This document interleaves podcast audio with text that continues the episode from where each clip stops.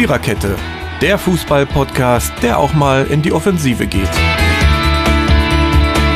Powered by Kubus.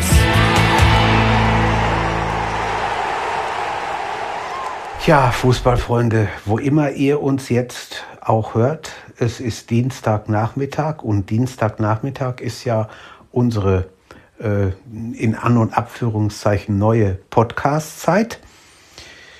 Ähm, wir sind bei Folge 225, das muss man sich mal überlegen. Also kleines Jubiläum gibt es heute zu feiern. Kleines Jubiläum in kleiner Besetzung. So heißt nicht unser Episodentitel. Der heißt Schlechte Tipps und gute Spiele. Ja, kleine Besetzung. Wir sind wieder eine Männer-WG. Steffen sitzt an allen Reglern, die geregelt werden müssen.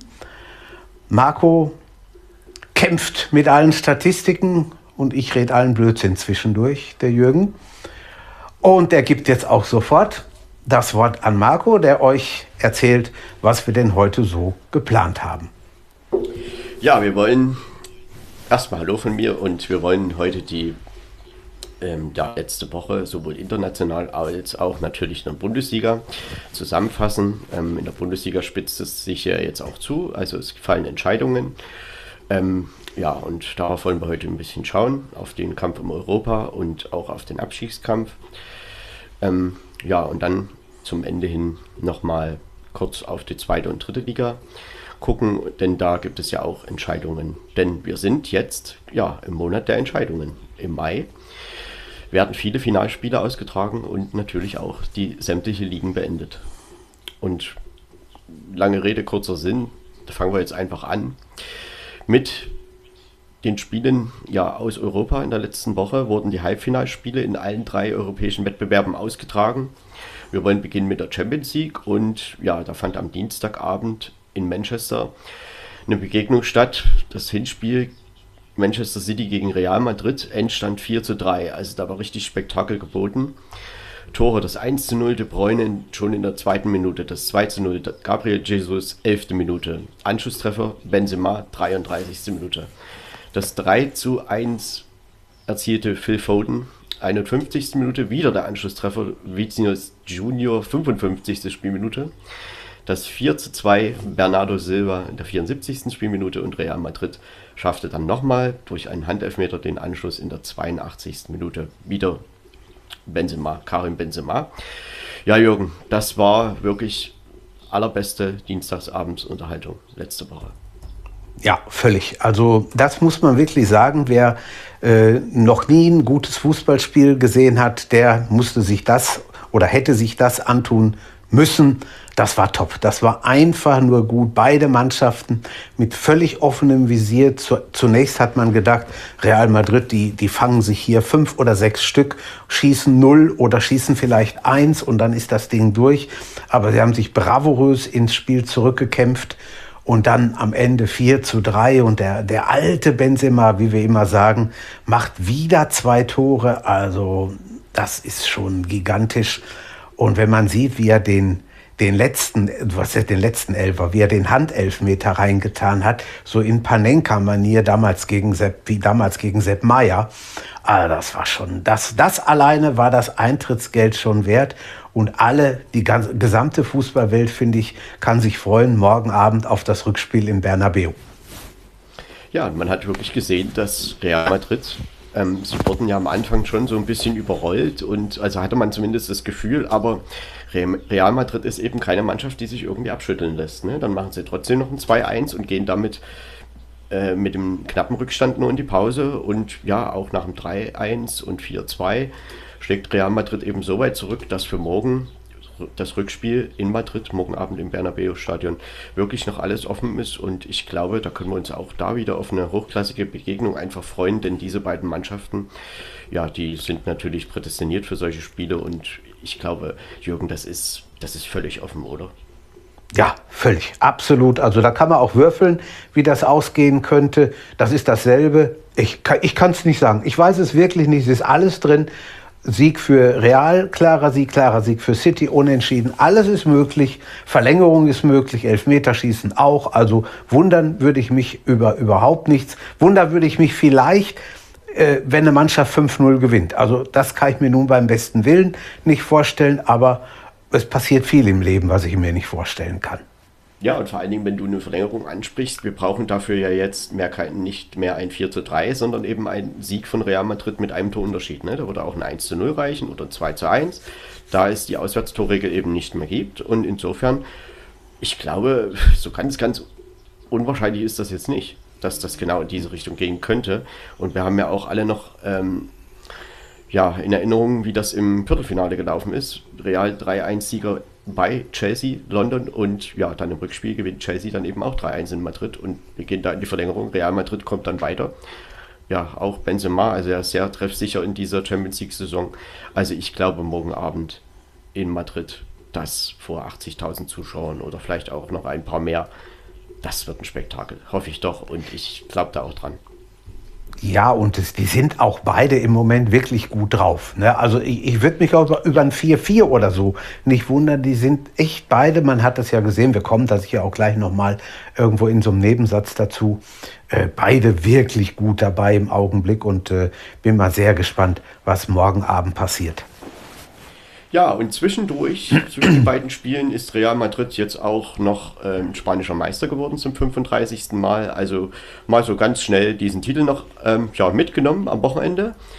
Und ja, da können sie jetzt, glaube ich, auch mit Euphorie ins Rückspiel gehen. Und ähm, bei diesen Spielen, ich sag mal, selbst wenn es da mal 3-1 zwischendurch steht, da ist nichts entschieden, glaube ich. Die sind beide offensiv so stark, dass da viel, viel passieren kann und man auch mit klaren Spielständen ja, ich, ich glaube sowieso nicht, dass es einen klaren Spielstand irgendwie am Ende geben wird. Zwischendrin vielleicht mal, das kann immer mal passieren, aber das Spiel wird, glaube ich, spannend bis zum Schluss. Ja, glaube ich auch. Also das ist wieder morgen Abend was äh, für alle Kaltgetränke-Fans. Man sollte sich frühzeitig mit äh, Stoff eindecken. Es könnte ansonsten das eine oder andere Törchen verlustig gehen.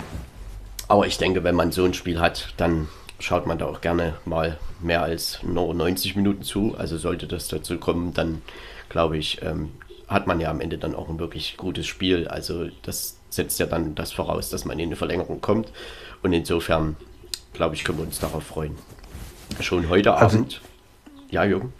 Ich habe äh, heute schon bei meiner Kollegin angekündigt in der Arbeit, äh, wir haben jetzt drei Abende mit Verlängerungspotenzial und wenn es Verlängerungen gibt, oh, komme ich die nächsten Tage nicht arbeiten. Ne? Was mein Arbeitgeber dazu meint, weiß ich zwar noch nicht, aber äh, er, er wird es nicht ungeschehen sein lassen. Ich werde also mit Sicherheit dann oder würde mit Sicherheit was von ihm hören, aber das lassen wir mal lieber. Wird also dann morgen oder übermorgen oder am Freitag trotzdem hingehen. Es wird schon irgendwie funktionieren.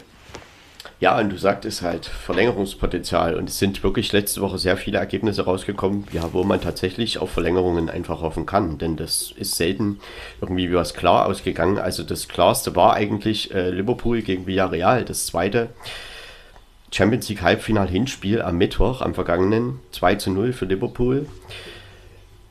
Und ja, das 1 zu 0 war ein Eigentor durch Estupian Nan in der 53. Minute und das 2 zu 0 kurz danach, 55. Minute, Sadio Mané. Insgesamt, Jürgen, würde ich denken, Liverpool war über die gesamte Spielzeit sehr überlegen, hat in der ersten Halbzeit, da hat das Bollwerk von Villarreal noch standgehalten, ähm, Liverpool keine Chance verwertet.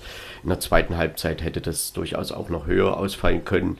Villarreal hat es aber dann, äh, sag ich mal, noch im Rahmen gehalten und an diesem Mittwoch hatten sie auch in der Offensive, also Liverpool hat das auch defensiv gut gemacht. Villarreal hat ja keinen Schuss aufs Tor direkt gehabt. Ähm, ich denke, mit dem 2 zu 0 sind sie da schon noch gut bedient gewesen.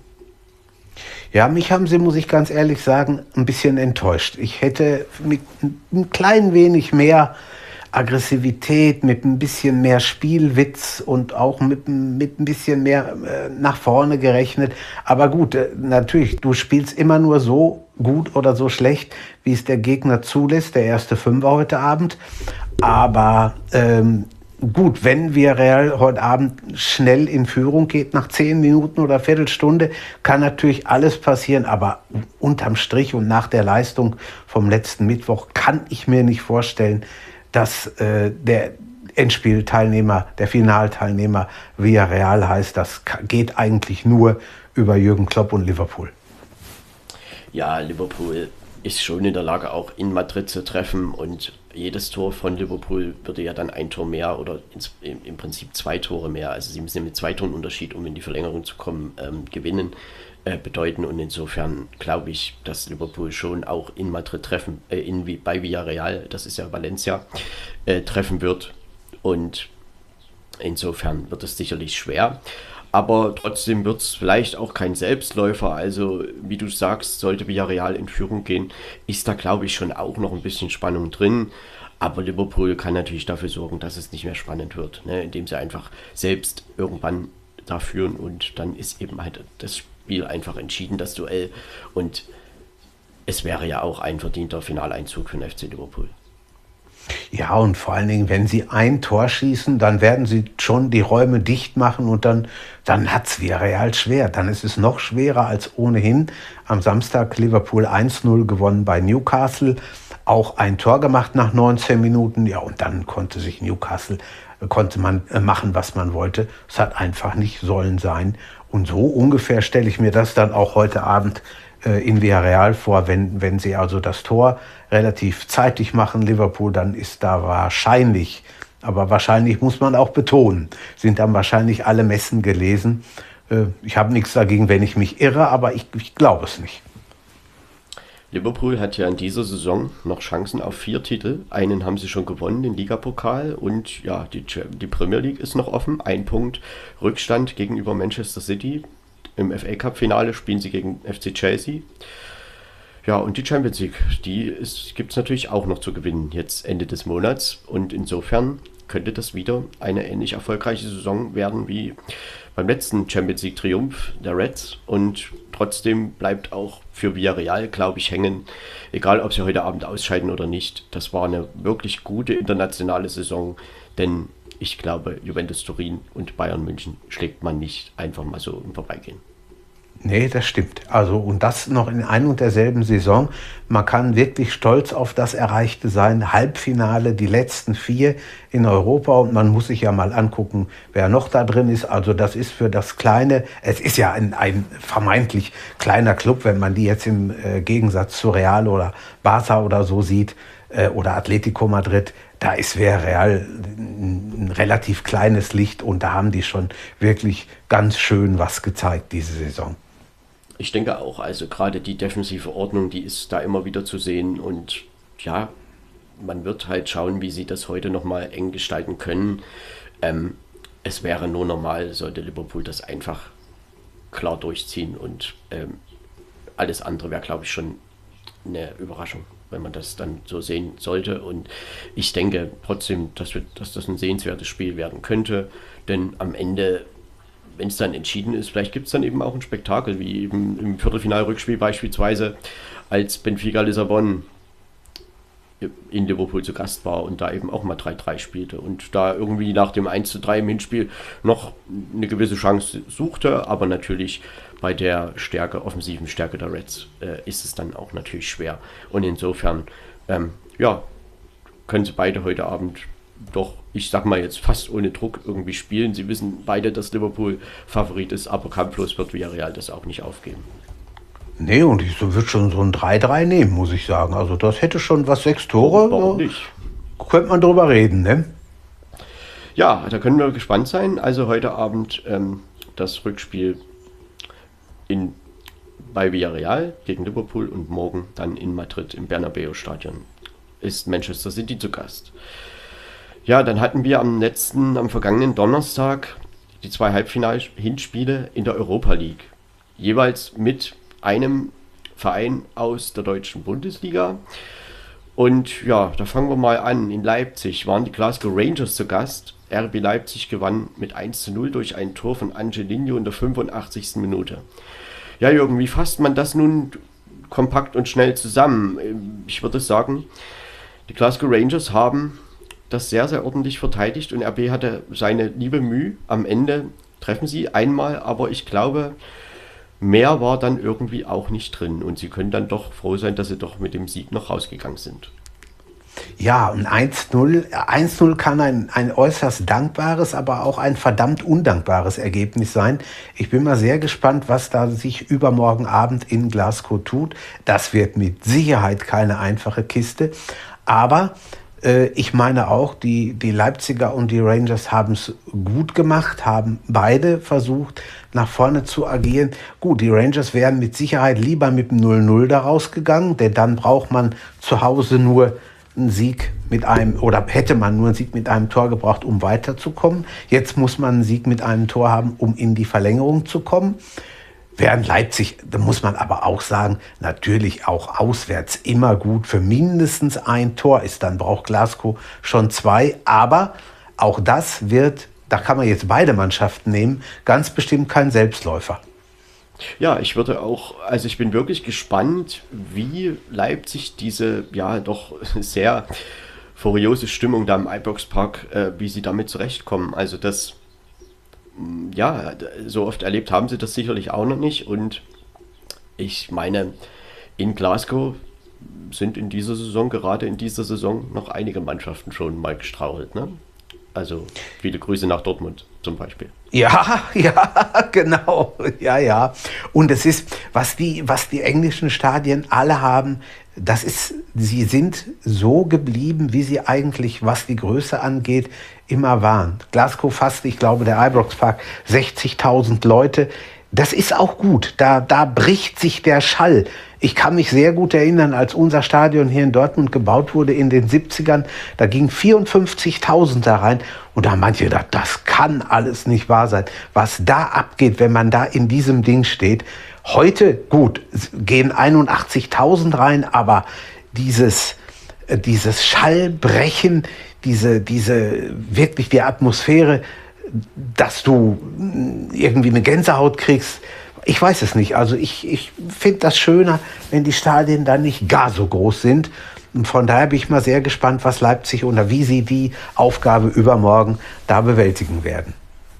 Es geht ja einfach darum, eine massive Abwehr aufzubrechen. Und das ist was, womit Leipzig ja schon ein paar Probleme hatte, äh, immer wieder in dieser Saison und auch in letzter Zeit. Und da bin ich wirklich gespannt, wie die Rangers das auch angehen. Man muss ja noch dazu sagen, dass sie im Hinspiel einige Personalprobleme hatten, gerade in der Offensive.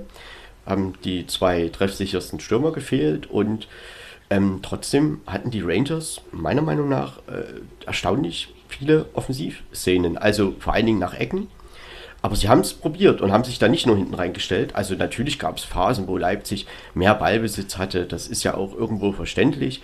Aber RB Leipzig muss sich da schon, also ich bin wirklich gespannt, wie die das schaffen, ähm, dort gegen die Kulisse anzuspielen und eben dann auch ihre vermeintliche Favoritenrolle auszufüllen.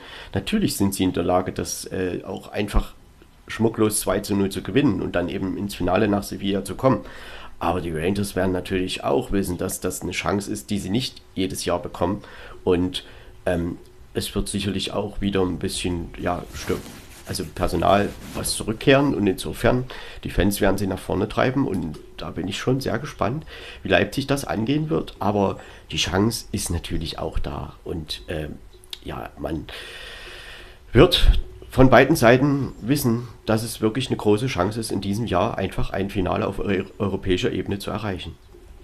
Ja, man spielt nicht jede Woche drum. Ne? Das muss man einfach sagen. Wir haben, wir haben Mai, Anfang Mai. Und das ist halt die Crunch-Time. Das ist jetzt im Moment die entscheidende Zeit. Und jetzt zählt es. Jetzt zählt nicht mehr, was im November, Dezember oder Januar war. Jetzt zählt jetzt. Und da müssen Sie jetzt am, am Donnerstag voll fit sein und versuchen und machen und tun und hoffen, dass es dann für einen Finaleinzug reicht. RB ist heute schon von Düsseldorf aus nach Glasgow geflogen, gleich nach dem Spiel gestern in Mönchengladbach. Sind sie gleich äh, weiter ja, gefahren quasi nach Glasgow. Und ich denke, das ist ja auch äh, von der Organisation her wirklich in Ordnung, dass man eben jetzt dort zwei Tage hat und äh, trainieren kann man ja auch da und Mannschaftsbesprechungen machen und was da alles so sein muss und sein wird. Und insofern, ja, europäisches Halbfinale mit RB Leipzig. In der Champions League standen sie vor zwei Jahren auch schon mal im Halbfinale. Das war ja dieses Turnier damals in Lissabon. Ähm, hatte sicherlich jetzt nicht so viel mit ähm, dem Modus, wie er jetzt wieder gespielt wird oder wie immer gespielt wurde, Hin- und Rückspiel zu tun. Äh, nach dem Hinspiel geht Leipzig mit einer Minimalführung 1 zu 0 rein. Und die Rangers werden sicherlich versuchen, da auch ihren Teil dazu beizutragen, dass das am Donnerstag einfach eine spannende Geschichte wird. Ja, davon gehe ich auch mal aus. Also da ist mit Sicherheit Nervenflattern auch bei den Fans, sei es nun in Schottland oder hier, äh, vorprogrammiert. Ja, äh, parallel am letzten Donnerstag lief dann das zweite Europa League Halbfinal Hinspiel, ebenfalls mit deutscher Beteiligung. West Ham United spielte gegen Eintracht Frankfurt zu Hause in London. Am Ende gab es einen 2 zu 1 Sieg der Eintracht. Sie gingen schon in der ersten Minute durch Ansgar Knauf, die Leihgabe von Borussia Dortmund, in Führung.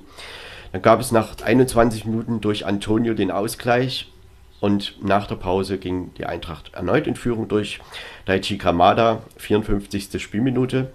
Und das ist natürlich fürs Rückspiel jetzt am Donnerstag in Frankfurt eine sehr, sehr ordentliche Ausgangsposition. Ja, auf jeden Fall. Also in, in London bei West Ham musst du erstmal gewinnen. Gut, Arsenal hat das am Samstag auch geschafft mit 2 zu 1. West Ham ist im Moment nicht ganz so gut dabei. Ich glaube, sie haben jetzt mittlerweile fünf Spiele am Stück verloren. Also sie, sie nehmen sich ihre Krise, ihre Mini-Krise zur Unzeit, zur absoluten Unzeit. Aber auch hier Vorsicht, äh, die können durchaus auch in Frankfurt mit einem Torunterschied gewinnen oder auch höher. Also da sollte man auch nie, nie sagen. Aber die Leistung der Frankfurter, und das hat auch deren Trainer Glasner äh, danach, nach dem Spiel gesagt, die war einfach phänomenal. Die haben wirklich toll gespielt, haben den Engländern irgendwo auch so ein bisschen ihr Spiel aufgezwungen, zweimal in Führung gegangen. Also absoluten Respekt. Äh, wir haben ja Frankfurt vor drei oder vier Jahren war es in, in der Europapokalkampagne gesehen. Da sind sie, glaube ich, auch bis ins Halbfinale gekommen. Aber jetzt ist die Chance, glaube ich, ungleich größer, ins Endspiel zu kommen. Und ich hoffe, dass sie das am Donnerstag auch schaffen können. Ja, das Ergebnis ist wirklich eine gute Ausgangsposition. Ähm, ich denke, man sollte aber schon dazu sagen, dass West Ham United auch noch dreimal Aluminium getroffen hat. Und insofern, ähm, ich sag mal, das ist eben jetzt gerade so, dass für Frankfurt vielleicht soll es einfach so sein, ne? dass man eben diese gute Ausgangsposition hat. Und ähm, trotzdem, wir wissen auch in der letzten Runde, West Ham 3-0 in Lyon gewonnen. Das wird Mahnung genug sein. Und äh, niemand in Frankfurt wird sagen, wir sind durch oder irgendwas. Ähm, West Ham wird alles versuchen, denn das würde ihnen die Saison natürlich auch retten. Ähm, in der Liga haben sie ja, den, ja die Qualifikation fürs internationale Geschäft in der nächsten Saison dann eher doch nicht mehr so in eigener Hand, denn da sind dann Tottenham, Arsenal, auch Manchester United wohl stärker. Äh, gerade auch durch diese bisschen Schwächephase, was du gerade schon angesprochen hast, Jürgen.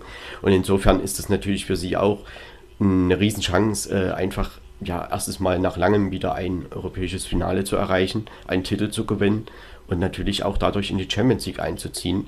Also das Spiel, das Rückspiel zieht halt seine Brisanz wirklich daraus, dass ja, die Eintracht damit ihre Saison krönen und retten kann und West Ham genauso. Und insofern, klar, ist, ich sag mal so, zur Halbzeit steht es jetzt eben 2-1 für Frankfurt. Ähm, ich sag dir ganz ehrlich, Jürgen, offen sind die Halbfinals für mich beide. Mich würde nichts wundern, wenn jetzt hier irgendwie die Rangers oder West Ham noch weiterkommen würden. Natürlich ist die Ausgangsposition für Frankfurt und auch für Leipzig gut. Ja, natürlich wäre auch ein, ein schottisch-englisches Finale toll, gar keine Frage. Also West Ham gegen Rangers, das würden wir sofort nehmen. Ich meine, jetzt mal vom deutschen Fußball abgesehen, natürlich wäre uns Leipzig gegen Frankfurt lieber, keine Frage. Aber ich habe am in der letzten Woche habe ich mit einem Kollegen gesprochen und der sagt, weißt du, ich tue mich mit diesen äh, Finals aus einem Land, mit beiden Finalteilnehmern, tue ich mich ganz einfach schwer. Weil Europapokal ist für mich äh, zwei Mannschaften aus zwei europäischen Ländern, die irgendwo in einem großen Stadion das Finale spielen, auch von einer Menge Anhänger. Das ist für mich Europapokal und nicht ich sage jetzt mit Frankfurt, Leipzig oder West Ham gegen Rangers oder so, weil da, da weißt du ja, es muss ja einer aus dem Land gewinnen. Gut, natürlich ist das für die Vereine schon doll, ist ja keine Frage. Aber der sagte, nee, das ist also für mich nicht so Europapokal, als wenn da jetzt wirklich zwei Mannschaften aus den unterschiedlichen Ländern drin wären. Ja, irgendwo kann ich da schon zustimmen und es ist halt, schaut man sich dieses Line-Up für dieses Halbfinale an, dann haben wir RB Leipzig, Glasgow Rangers, West Ham United und Eintracht Frankfurt. Das sind vier Vereine, ja, die da einfach äh, selten in dieser Konstellation stehen und äh, auch in Zukunft stehen werden. Und es ist für alle vier sicherlich eine Riesenchance, einen Titel zu gewinnen und eben dadurch auch in die Champions League zu kommen. Für Leipzig spielt es ja auch noch eine Rolle, dass es in der Liga jetzt, ja, durch zwei Bundesliga-Niederlagen jetzt am Stück durchaus auch schiefgehen kann. Und da ist natürlich die, der Weg über die Europa League noch eine, eine Möglichkeit. Äh, aber natürlich wäre das auch die Krönung für West Ham, für Frankfurt und für die Rangers natürlich sowieso. Und insofern, ähm, glaube ich, können wir uns hier wirklich auf packende Rückspiele einfach freuen. Und der Support wird auch äh, in Frankfurt natürlich hoch sein. West Ham-Fans, glaube ich, werden auch einige nach Deutschland kommen. Naja, und wie viele Fans von RB Leipzig nach Glasgow mitreisen, das werden wir auch mal sehen. Ähm, Leipzig hat ja diese Tradition jetzt nicht wie die anderen drei, aber äh, trotzdem würden sie sicherlich auch gerne dieses Finale nehmen. Und natürlich möchte man irgendwann auch mal den ersten Titel der Vereinsgeschichte gewinnen. In einem Finale steht man ja schon im DFB-Pokal. Und das wäre dann eben das zweite. Ähm, und die beiden Finals würden ja auch stattfinden innerhalb von drei Tagen. Also einmal am 18. und einmal am 21. Mai. Ähm, das wäre sicherlich auch interessant, wie man das denn handeln würde. Ja, das glaube ich auch. Und das ist auch so ein bisschen, ich will nicht sagen Wettbewerbsverzerrung, aber der Termin nicht unglücklich und ungünstig. Äh, drei Tage nach dem Europa League äh, Finale, das, das kann man eigentlich nicht machen. Die Bundesliga, die ist so, so sonst darauf erpicht, äh, den Mannschaften genug Zeit zu geben und das so und das so. Ich weiß nicht, ob das, ob man das nicht hätte anders machen können. Natürlich sind im Juni noch Nations League Spiele. Keine, ist überhaupt keine, keine Frage. Aber das ist, finde ich, unglücklich. Ganz ehrlich Aber, sagen. Jürgen, ich habe am Wochenende gerade auch über dieses Thema so ein bisschen nachgedacht, weil wir ja auch gestern diese beiden Bundesligaspiele mit eben RB Leipzig und auch Eintracht Frankfurt hatten. Und da wurde ja auch diskutiert wegen, ich will nicht sagen Wettbewerbsverzerrung oder so, das finde ich ein bisschen übertrieben in diesem Zusammenhang. Ja, Aber stimmt. Ähm, trotzdem habe ich, also meine Gedanken waren in, dahingehend, dass ich so das Gefühl habe, dass beispielsweise englische Mannschaften sowas besser und anders wegstecken, weil die einfach irgendwie von Grund auf zwei ja, parallel gleich gute Mannschaften haben. Denn die haben einfach in England eben auch zwei Mannschaften mehr in der Liga, haben dann auch noch einen Pokalwettbewerb mehr und haben quasi nur englische Wochen. Also was anderes gibt es ja da kaum. Äh, also da ist selten mal, dass eine Woche nichts ist. Und ähm, insofern glaube ich, ist denen das relativ egal. Und in Deutschland habe ich immer so das Gefühl, dass da eben eine große Diskussion immer um sowas entsteht.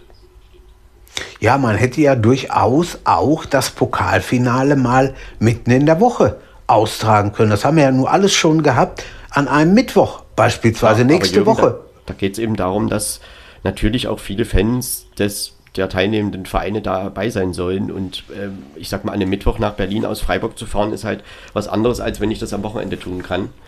Und da, darüber wird natürlich, äh, also deshalb wird das natürlich so gemacht, wie es jetzt da seit einiger Zeit eben ist am Wochenende. Aber deswegen, deswegen hängt auch, jetzt, jetzt kommen wir dahin, dass wir diesen, diesen Spieltag, den es im, ich glaube Januar war es, am 29., 30., den es ja nicht gab wegen der südamerikanischen Länderspielpause, das fehlt jetzt. Hätte man den eingeschoben, hätte man ihn gehabt, Wäre ein Wochenende früher Schluss gewesen, hätte man vielleicht das Pokalfinale noch ein bisschen besser unterbringen können. Gut, es ist jetzt so, wie es ist, man kann es nicht ändern. Aber wie gesagt, ich, ich finde es nicht so dolle. Ich glaube aber trotzdem, egal wer da jetzt wohin kommt, in welches Finale, äh, die werden motiviert daran gehen, ob das RB Leipzig, West Ham oder auch Frankfurt, Glasgow Rangers jetzt in dem Fall vom Europa League Endspiel sind. Äh, da wird es dann irgendwann keine Rolle mehr spielen, ob sie jetzt drei Tage vorher da irgendwie in der Liga Nein. gespielt haben oder drei Tage Nein. später im DFB-Pokalfinale spielen müssen. Äh, also ich glaube, das ist dann irgendwann egal, denn da geht es einfach um den Titel. Und ich denke, ja, also ich sag mal so, ich finde das halt, ähm, also ich, ich bezeichne, ich bin Fußballfan und bin da selten gerade auf europäischer Ebene unterwegs, dass ich nur sage, ja, es geht mir hier nur um die deutschen Vereine, weil ich halte das auch für die Glasgow Rangers und für West Ham United eine Riesengeschichte und würde mich da eigentlich fast ähnlich freuen, wenn auch einer von den beiden oder beide oder wie auch immer da ins Finale kommen würden. Natürlich hätten sich das die Frankfurter Fans irgendwo auch verdient, denn was die da in dieser Saison und auch in den vergangenen Europa, äh, europäischen Saisons ja, gemacht haben und wie sie ihre Mannschaft unterstützt haben, das hätte natürlich auch ein Finale verdient. Und insofern äh, kann man sich da, glaube ich, egal was jetzt am Ende rauskommt, freuen, was da am 21., nee, am 18. Mai in Sevilla stattfinden wird.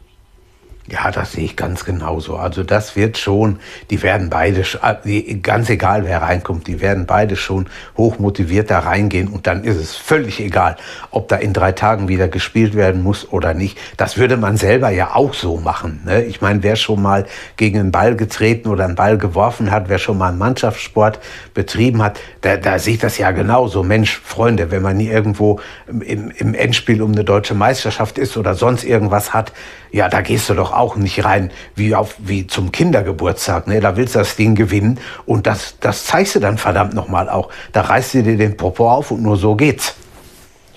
Ja, und so können wir uns auf alle Fälle auf wirklich zwei spannende Rückspiele am Donnerstag freuen. Einmal in Glasgow, einmal in Frankfurt. Und ja, dann werden wir mal sehen, wer danach Sevilla fahren darf. Der dritte europäische Wettbewerb ist die European Conference League und auch da gab es die Halbfinal-Hinspiele.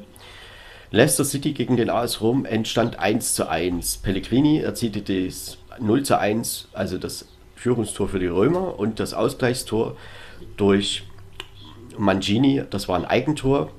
Das erste Tor 15. Minute, das Ausgleichstor 67. Minute. Ja, Jürgen, auch hier äh, Leicester City, AS Rom, beide lange auch nichts gewonnen an Titeln. Gut, Leicester City war vor fünf Jahren, nein, sechs Jahren war es, ich glaube 2016 mal englischer Meister. Das ist natürlich auch eine Riesensache, aber ich meinte das jetzt auf internationaler Ebene.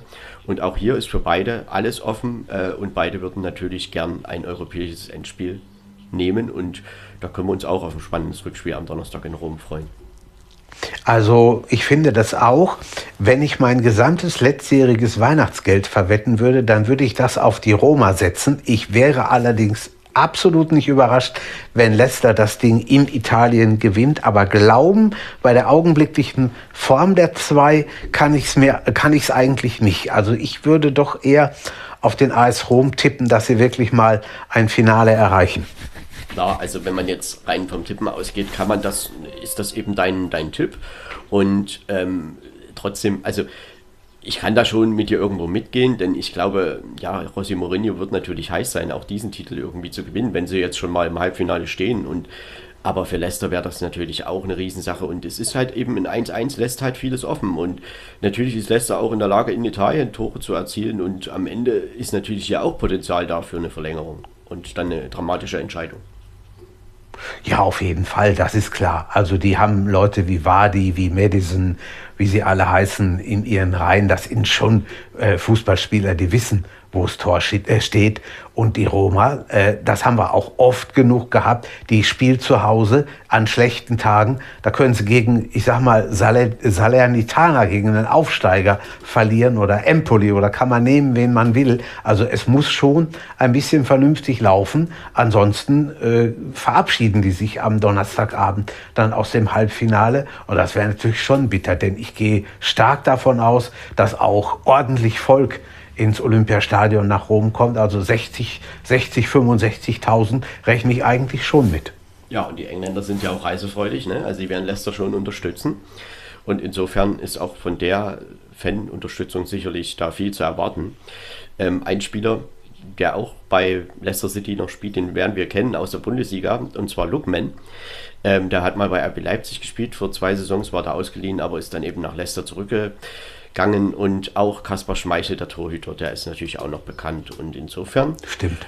Ja, ähm, Jürgen, ich glaube, das ist auch vieles offen, genauso wie im zweiten Halbfinale. Feyenoord Rotterdam, Olympique Marseille, auch zwei Vereine, ja, die in den früheren Jahren große Titel gewonnen haben. Äh, Endstand im Hinspiel hier 3 zu 2 für, den, für Feyenoord. ja, das 1 zu 0 Dessers in der 18. Minute, das 2 zu 0 für Sinis Terra in der 20. Minute, also das war ein Doppelschlag für Feyenoord. Dann kam der Anschlusstreffer durch Jiang in der 28. Minute, der Ausgleichstreffer, Gerson in der 40. Minute, so stand es zur Halbzeit. Und kurz nach der Pause Dessers mit dem 3 zu 2 für Feyenoord. Ja, sie kamen raus, das war in der 46. Minute und trafen dann quasi mit der ersten Aktion in der zweiten Halbzeit. Und dann veränderte sich an dem Spielstand nichts mehr. Ähm, ja, Olympique Marseille versuchte schon noch irgendwie den Ausgleich zu erzielen, aber wollte natürlich auch nicht zu viel riskieren, dass man eben dann nicht noch ein Gegentor bekommt. Und insofern kann man auch hier klar sagen, 3-2 ist ein knappes Ergebnis, ist offen, Marseille ist heimstark und ähm, ich wüsste jetzt ja auch nicht unbedingt, wer da äh, eventuell ins Finale kommt. Also einer wird es tun. Ähm, und bei beiden wäre ich irgendwie nicht überrascht. Ja, kann man, kann man so sehen, gehe ich mit dir.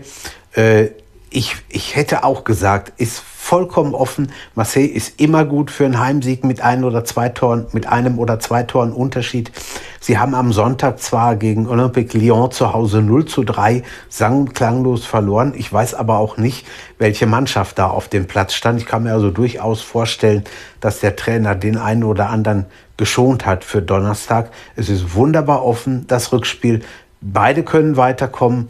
Also, und ich, ich, wenn ich es tippen müsste, ich weiß es nicht. Ich kann es wirklich nicht sagen. Mich würde auch nicht überraschen, muss ich ehrlich sagen, wenn die Holländer in Marseille das irgendwie durchziehen. Definitiv nicht. Also da würde ich dir absolut zustimmen. Das wäre jetzt nicht überraschend, denn Feyenoord spielt schon eine ordentliche europäische Saison. Ne? Sie waren ja auch in der Gruppe mit Union Berlin und äh, haben, äh, soweit ich das jetzt im Blick habe, noch gar kein Spiel in dieser Europa League, in, äh, in dieser Euro-Conference League in irgendeiner Form verloren. Also insofern äh, wäre das jetzt nicht unverdient, sollten sie da ins Finale nach Tirana am 25. Mai kommen. Und Marseille, ja, es sind halt zwei klingende Namen, äh, haben viele Erfolge in früheren Jahren gefeiert und äh, gerade wenn ich hier bei Marseille auch sehe, der Torhüter Steve Mandon da, Jürgen, den kennen wir schon ewig, ne? Und könnte jetzt auf ja. seine alten Tage noch mal einen europäischen Titel einheimsen. Ja, schon unglaublich, ne? wenn man sich ja. das überlegt. Ist eigentlich eine Ansetzung auch für ein Europa- oder sogar für ein Champions League-Finale. Also könnte sich keiner groß beschweren. Marseille gegen Feyenoord oder ähm, nicht Marseille gegen Feyenoord, die spielen ja jetzt schon. Marseille gegen Les äh, Leicester oder Rom oder Rom gegen Feyenoord kann man durchaus mal nehmen. Ne? Ich denke, da klingt nicht, klingt nicht schlecht also ich denke schon, wenn welches Finale da auch immer rauskommt, das kann man nehmen, egal wie. Und äh, wir hoffen jetzt einfach, dass es wirklich auch nochmal spannende Rückspiele gibt. Die Hinspielergebnisse geben das auf alle Fälle her und auch da lohnt es sich sicherlich am kommenden Donnerstag. Beide Spiele werden um 21 Uhr angepfiffen, genauso wie die Europa League. Ähm, und da lohnt es sich sicherlich auch äh, in diese Spiele mal reinzuschauen. Ja, Jürgen, und dann werden wir nächste Woche sehen und besprechen, äh, wie die Finals eben aussehen. Und dann ja, sind noch sechs Mannschaften übrig. Jetzt sind es zwölf. Und es werden sich diese Woche natürlich auch Träume verabschieden. Also es werden ja, sind ja jetzt noch alle irgendwie guter Hoffnung. Und insofern schauen wir mal, was da am Donnerstag und auch morgen und heute passiert. Und ja, spannend wird es auf alle Fälle, denke ich. Drei Abende mit Verlängerungspotenzial. Wir wollen mal gucken, was die so da bereithalten. Und äh, nächste Woche, ich glaube, wir werden einiges zu besprechen haben. Davon würde ich auch ausgehen. Ja, ich denke, Jürgen, da kommen wir jetzt an dieser Stelle zur Bundesliga, dem 32. und damit drittletzten Spieltag. Und ja, ich habe mir das so gedacht, dass wir heute mal ein wenig anders vorgehen und zwar nach den ja nach der Tabelle sozusagen die Entscheidungen, die noch fallen. Und äh, die Meisterschaft ist entschieden, wie wir wissen. Und es gibt noch die Entscheidung um die internationalen Plätze, Champions League, Europa League, Euro Conference League und natürlich auch um den Abstieg, ähm, direkter Abstieg bzw. den Relegationsplatz. Und so fangen wir heute mal an mit dem Spiel Bayern 04 Leverkusen Eintracht Frankfurt. Endstand 2 zu 0, fand am gestrigen Montag statt. Tore 1 zu 0 Paulinho, 19. Minute 2 zu 0 Patrick Schick in der 51. Minute. Ja, Jürgen, das war ein klarer und vielleicht sogar noch um ein, zwei Tore zu niedriges äh, Ergebnis für Bayer. Sie haben damit natürlich ähm, die Chance auf die Champions League Qualifikation klar gewahrt und ähm, das war gestern die Pflicht, die sie erfüllen mussten. Also ich habe danach in einem Interview gehört, ja, wir haben jetzt drei Finals, das erste davon haben wir gewonnen. Das haben sie wirklich getan. Frankfurt ist angetreten mit acht Änderungen in der Startelf. Wie wir vorhin schon mal anklingen lassen haben, man kann es ihnen auch vielleicht gar nicht verübeln. Sie wollen halt in dieses Finale nach Sevilla und gestern das Spiel, ja, da ging nicht viel bei Eintracht Frankfurt.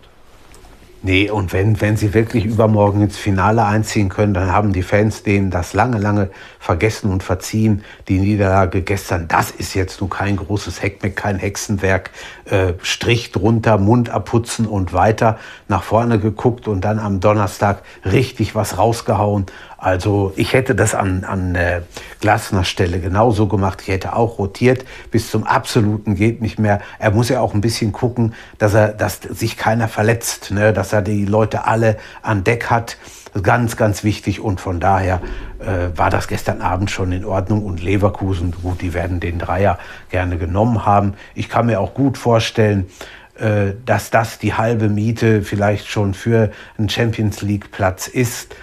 Und äh, von daher ist das schon, sie haben das schon gut hinbekommen und äh, unterm Strich verdient gewonnen. Ja, man hat hier eine Zweikampfquote bei Leverkusen von 60 Prozent. Ähm, das ist schon recht deutlich. Ähm, Ballbesitz natürlich auch bei Leverkusen 55 Prozent. Passquote bei beiden relativ gleich, 85 zu 84 Prozent. Die Laufleistung ist sogar stärker bei der Eintracht mit 119 Kilometer, Leverkusen 115. Und die Torschüsse sind ja auch relativ gleich, 11 zu 9. Aber die Gefährlichkeit der Torschüsse war schon bei Leverkusen größer. Und ähm, auch noch eine Zahl, und zwar 5 zu 8 Fouls. Also das war, sind sehr wenige und da hat man schon irgendwie gesehen, ich will nicht sagen, dass das körperlos war, aber ähm, Leverkusen hat das relativ früh auf seine Seite gezogen. Es wurde ja auch noch in der ersten Halbzeit ein Abseitstor äh, nicht gegeben, logischerweise, wenn es abseits war. Also es war auch eine richtige Entscheidung und insofern war das der Sieg nie gefährdet. Frankfurt hat andere Prioritäten und ich glaube, das versteht auch jeder. Und am Donnerstag wird natürlich in Frankfurt, ja, das Waldstadion da wird einfach was abgehen. Und das ist natürlich ein großer, großer historischer Moment, sollte das funktionieren.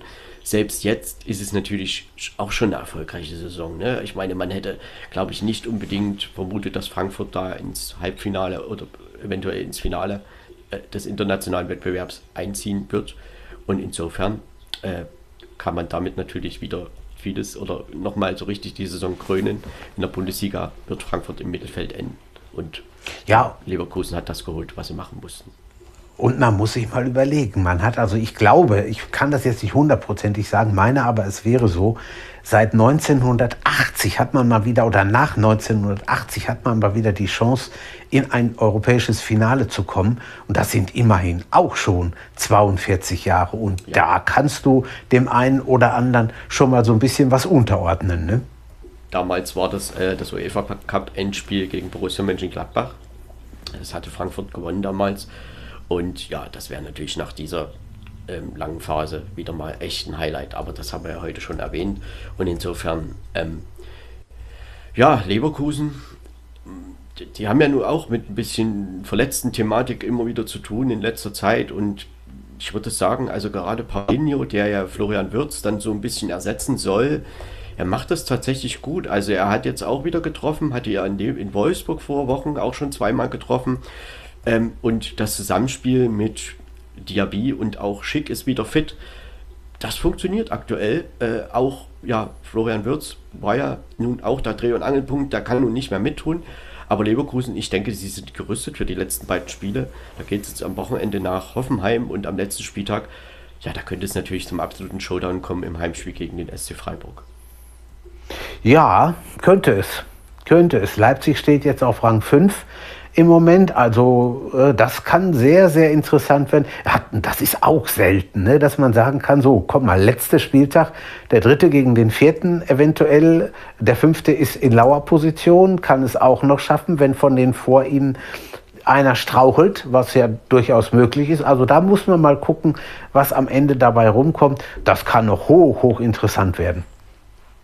Frankfurt wird nach dem Spiel Donnerstag gegen West Ham antreten zu Hause.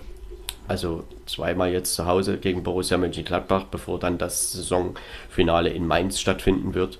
Ja, ich glaube, so der, der Höhepunkt, der findet halt jetzt am Donnerstag statt und je nachdem, sollte man ins Finale einziehen, hat man dann natürlich auch noch äh, ja, irgendwo ein Ziel, wo man sich äh, natürlich in der Spur halten muss gegen Gladbach und auch gegen Mainz. Ne? Und sollte das nicht gelingen, ist das trotzdem eine, glaube ich, eine erfolgreiche Saison für die Eintracht und ähm, in der Bundesliga, ja, wie wir das jetzt schon einige Male erwähnt haben, es ist halt manchmal so ein bisschen ein Kontrast zum europäischen Wettbewerb, aber ähm, schlecht ist es auch nicht. Also insofern, Frankfurt wird da natürlich im Mittelfeld enden, da wird, geht nichts mehr nach oben. Und insofern wird sich alles konzentrieren auf den nächsten Donnerstag. Ja, und das muss man auch erstmal schaffen. Wir haben ja oft an, genug von dieser Stelle aus hier schon gesagt, damals vor drei, vier Jahren mit Bobic, mit, mit äh, Jovic, mit Rebic. Äh, ne, das war ja so ein, so ein magisches Dreieck. Aller war auch noch dabei. Dass sie das wieder hinbekommen haben. Ja, ne? das meine ich aber auch. Also Ganz genau. Ist schon wirklich erstaunlich, wie Frankfurt diesen Wettbewerb einfach lebt und eben mit zusammen mit den Fans und äh, das ist schon das ist schon eine tolle Geschichte und es gibt ja viele heutzutage auch äh, Diskussionen darüber, dass so viel Geld im Fußball ist und dass Vereine künstlich hochgejazzt werden und so weiter. Frankfurt ist halt auch ein Traditionsverein und das ist tatsächlich wirklich eine wunderbare Geschichte, dass die sich da jetzt auch so gut wieder behaupten können und da was ganz Großes schaffen können. Ja, sehe ich genauso. Also da ist wirklich was entstanden, was, was Gutes, worauf man aufbauen kann. Jetzt müssen sie nur noch ernten. Tja, das wird uns dann, werden wir in zwei Tagen wissen. Und Leverkusen, ja, vier Punkte jetzt auf Tabellenplatz 5 und vier Punkt, äh, drei Punkte auf Tabellenplatz 4. Auf Tabellenplatz 4, den hat nämlich am Wochenende der SC Freiburg erobert. Sie spielten in Hoffenheim am Samstagabend das Topspiel. Und der SC Freiburg gewann in Hoffenheim mit 4 zu 3. Also ein richtiges Spektakel. Sie gingen in Führung, 23. Minute, Roland Scholley. Dann fiel der Ausgleich durch Kramaric, 32. Minute. Dann sogar die TSG-Führung, 49. Minute, Angelo Stiller. Dann wiederum der Ausgleich, 2 zu 2, Christian Günther, 50. Spielminute, also kurz nach dem Führungstreffer der TSG. Ja, und dann ging Freiburg auf die Siegerstraße. In der 70. und 73. Minute 2 zu 3 durch Höhler und 2 zu 4 durch Jong. Hoffenheim schaffte dann durch Rudi in der 85. Minute nur noch den Anschlusstreffer. Jürgen, ich möchte mal sagen, das war einfach ein wunderbares Spektakel am Samstagabend. Hätte sicherlich auch unentschieden ausgehen können, aber es ist schon wirklich erstaunlich, wie der SC Freiburg auch dieses Spiel ja wieder an sich zieht und am Ende da mit drei Punkten rausgeht. Ja, ich habe mich gefreut für beide Mannschaften, dass das mal Topspiel war. Man, sonst sieht man die Bayern, man sieht Dortmund, man sieht Dortmund, man sieht die Bayern, man sieht Gladbach und manchmal Köln oder so. Aber das ist doch für die Region da unten, das war ja ein, ein Badenser Derby und die haben beide wirklich mit völlig offenem Visier gespielt, wollten beide, haben beide nach vorne gearbeitet, was getan, haben geackert, mal locht und das war richtig, richtig gut. Also ein wirklich tolles Spiel gewesen. Bei, Fra bei Freiburg habe ich diese Saison im Moment das Gefühl, das ist wie mit dem ersten FC Köln. Da kann kommen, wer will, die gewinnen sowieso. Ja, also äh, es war ja auch das erste Spiel, was sie aus Rückstand wirklich richtig zu ihren Gunsten gedreht haben. Also nicht nur mit einem Punkt dann rausgegangen sind, sondern eben auch mit drei. Und das war eben wirklich sehr wichtig. Äh, man hat jetzt einfach gegenüber RB Leipzig wirklich da mal richtig was gut gemacht, denn eben auch ein Tabellenplatz. Und es gibt halt nicht mehr viel zu spielen, zwei Spiele. Und man kann jetzt aus eigener Kraft tatsächlich äh, die Champions League erreichen. Das ist, ist jetzt äh, daraus entstanden. Und da muss ich schon sagen, äh, die TSG hat Freiburg an diesem Abend wirklich nicht leicht gemacht. Also da hätte durchaus, wie gesagt, auch ein Unentschieden rauskommen können. Und Hoffenheim hat da auch wieder eine ordentliche Leistung gezeigt. Sie sind ja auch seit einigen Spielen, ähm, ja, haben sie keinen Sieg mehr geholt und jetzt eben auch nicht und dadurch natürlich auch aus dem Kampf um die internationalen Ränge rausgefallen. Also das sind nur noch theoretische Möglichkeiten, die es da gibt. Ähm, trotzdem muss man auch sagen, David Raum wieder ein starkes Spiel gemacht und auch diesmal Kramaric, den muss man schon erwähnen, auch als sehr aktiven Posten da in der Offensive. Also das ist wirklich gut. Und aber SC Freiburg hat es wirklich verstanden, das auch einfach richtig, richtig gut zu verteidigen. Und ich hatte schon so ein bisschen das Gefühl, dass Christian Streich auch erstaunt war, dass sie das einfach jetzt so annehmen, hinnehmen und man hat nach dem Spiel tatsächlich sehr offen davon gesprochen, ja, jetzt stehen wir schon mal da und jetzt müssen wir natürlich auch alles mitnehmen, was geht. Ja, ich habe vor dem Spiel ein paar Interviews gehört mit Hoffenheimer Spielern und die haben natürlich auch alle gesagt, hey, wir wollen heute, wollen wir alles abrufen und wollen uns reinhauen und machen und tun. Haben sie auch getan, aber es hat nicht ganz gereicht. Ja, Hoffenheim hatte 58 Prozent Ballbesitz. Ähm, ja, natürlich, Freiburg hat mehr jetzt auf Umschaltfußball. Natürlich auch wieder Standardsituationen, die beim SC Freiburg ja in dieser Saison sehr oft zu Toren führen, ähm, gab es auch diesmal wieder. Also das zum Beispiel das 3-2 fiel nach einem Freistoß.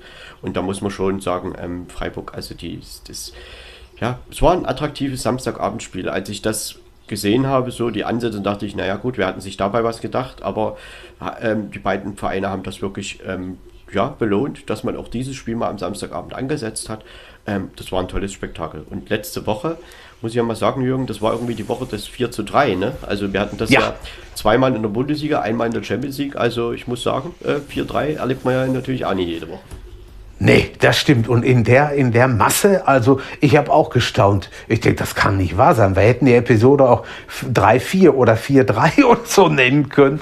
habe ich mal überlegt. Das ist schon, ist schon der Wahnsinn. Ne? Irgendwas in Italien hat es auch ein 4-3 gegeben. Lazio Rom bei äh, Spezia ist auch 4-3 für Lazio ausgegangen. Also manchmal, als ob man sich abgesprochen hätte. Aber wir nehmen ein 4-3 natürlich lieber als ein 1-0. Das steht auch mal fest ja, ein schönes Spektakel natürlich. Und Freiburg hat hier auch die stärkere Zweikampfquote mit 53 Prozent. Also sie haben das, ja, sie haben das sehr reif gespielt, das muss man schon sagen. Und äh, Freiburg weiß jetzt absolut um seine Chance, glaube ich. Also man kann diesen Pokal gewinnen, der erste Titel der Vereinsgeschichte und natürlich die Champions League, der Einzug in die Champions League wäre eine Riesensache für den SC Freiburg. Und ich sage dir ganz ehrlich, Jürgen, das wäre auch verdient. Also da müsste man gar nicht groß drüber diskutieren. Ich glaube, die spielen so eine gute Saison und das wäre schon schade, wenn sie sich jetzt am Ende nicht dafür echt noch belohnen würden, richtig komplett.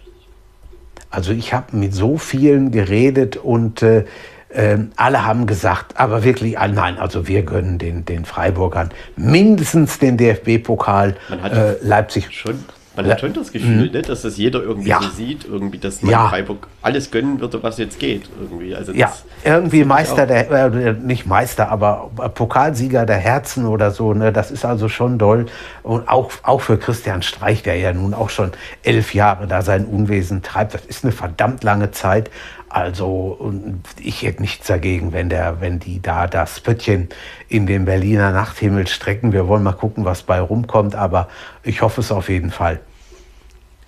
Ja, und Christian Streich, ähm, er ist auch immer, ich sag mal, nach dem Spiel doch recht zurückhaltend. Also er gönnt der Mannschaft auch den Triumph und äh, stellt sich da eher so ein bisschen in den Hintergrund, gerade auch, wo dann eben vorm Auswärtsblock gefeiert wurde und ähm, ja, da wurde er auch gefragt, warum machen Sie das so? Naja, weil die Mannschaft holt die Punkte, nicht ich. Ich stelle sie ein und wenn sie das gut umsetzen, dann funktioniert eben vieles. So, und natürlich wird er wahrscheinlich auch mal aus sich rausgehen können, wenn, sollten sie dann irgendwie den DFB-Pokal gewinnen oder vielleicht die Champions League kommen oder irgendwas in diese Richtung. Also es ist auf alle Fälle eine, ja, einfach ein Resultat der wirklich guten Arbeit des SC Freiburg in den letzten Jahren und diese Saison können sie natürlich das echt krönen mit wunderbaren Saisonabschluss und sie haben es jetzt einfach, wie ich schon erwähnte, in eigener Hand. Sie können äh, mit zwei Siegen oder ja, können sie die Champions League aus eigener Kraft erreichen und man hat jetzt das Heimspiel gegen Union Berlin. Das ist auch noch mit Konkurrent um ja, die internationalen Plätze. Da, das sollte machbar sein. Ja. Ja. Und kann sein, dass es auch an dem Spiel hängt. Durchaus. Äh, ja, da ist sicherlich, da, da muss man jetzt nicht so ein großer Prophet sein, um da irgendwie das kann natürlich sein, dass Leverkusen jetzt einfach das schon am vorletzten Spieltag irgendwie klar macht und Freiburg dann eben, also die können sich auch gegenseitig helfen und RB Leipzig da auf der Strecke lassen. Ähm, aber gut, das war jetzt bloß eine theoretische Diskussion und insofern ähm, gutes Samstagabendspiel und es ist sympathisch, dass Freiburg diese Chancen hat. Die TSG, ähm, ja, sie sind eben jetzt in den letzten vier, fünf Wochen so ein bisschen außer, aus dem Tritt geraten und die Chance auf Rang 6, auf Rang 5, äh, auf Rang 7, die sind halt nur noch theoretischer Natur. Und da ist eigentlich nicht von auszugehen, sie werden dann die Saison kurz hinter den internationalen Plätzen beenden. Und vielleicht ist es, sollte, man stand ja doch lange oben drin, vielleicht ist es dann auch als kleine Enttäuschung zu werten, aber ich glaube, diese Mannschaft äh, ist in einer guten Entwicklung und da ist bestimmt auch in der nächsten Saison wieder einiges zu erwarten. Ja, sie haben auch ein bisschen Pech gehabt mit Corona, glaube ich. Und das ist da, da dieses, diese Kraftanstrengung muss man auch irgendwo erstmal wegstecken. Und äh, das ist sicherlich nicht leicht. Aber im Großen und Ganzen hat Sebastian Hoeneß da sehr gute Arbeit geleistet. Ich hoffe, Sie halten an ihm fest. Und dann gucken wir mal, was er in der nächsten Saison da so abliefert im Kraichgau. Hoffenheim hat jetzt ähm, das Heimspiel gegen Bayer Leverkusen und also ein zweites Heimspiel jetzt nach dem gegen Freiburg und am letzten Spieltag ja, kastiert die DSG im Borussia Park in Mönchengladbach. Das sind die beiden ja, Saison die Saisonspiele, die es noch gibt für die TSG Hoffenheim. Und ja, ähm, dann wird man natürlich die Saison analysieren und sicherlich seine Schlüsse auch draus ziehen. Zum Beispiel auch Kramaric hat ja seinen Vertrag verlängert. Also das ist auch eine Stütze, der schon länger da ist und um ihn wird man da sicherlich auch wieder eine gute Mannschaft in der kommenden Saison aufbauen. Und die TSG hat ja auch schon in dieser Saison angedeutet, dass sie Potenzial einfach haben. Ne? Auch Rütter muss man wieder erwähnen nach seinen Einwechslungen Aktivposten. David Raum äh, sehr viele Vorlagen gegeben und es war schon auch wieder bezeichnend in diesem Spiel. Christian Günther und David Raum, die ja äh, um diese Position in der Nationalmannschaft auch irgendwie ein bisschen so Konkurrenten sind, die haben beide zu dem Spiel ja gut beigetragen und ähm, Christian Günther jetzt in zwei aufeinanderfolgenden Spielen getroffen. Äh, kommt nicht alle Tage vor. Beim SC Freiburg läuft derzeit vieles gut. Aber ja, ja das, das tut es. Ja, das, das tut es. Eine ganze, eine ganze Region wird eigentlich elektrisiert, ne? die so vom Fußball, ja gut, natürlich hat man da unten gespielt und alles in Ordnung, aber jetzt, das ist, das, das ist nochmal was ganz, ganz anderes.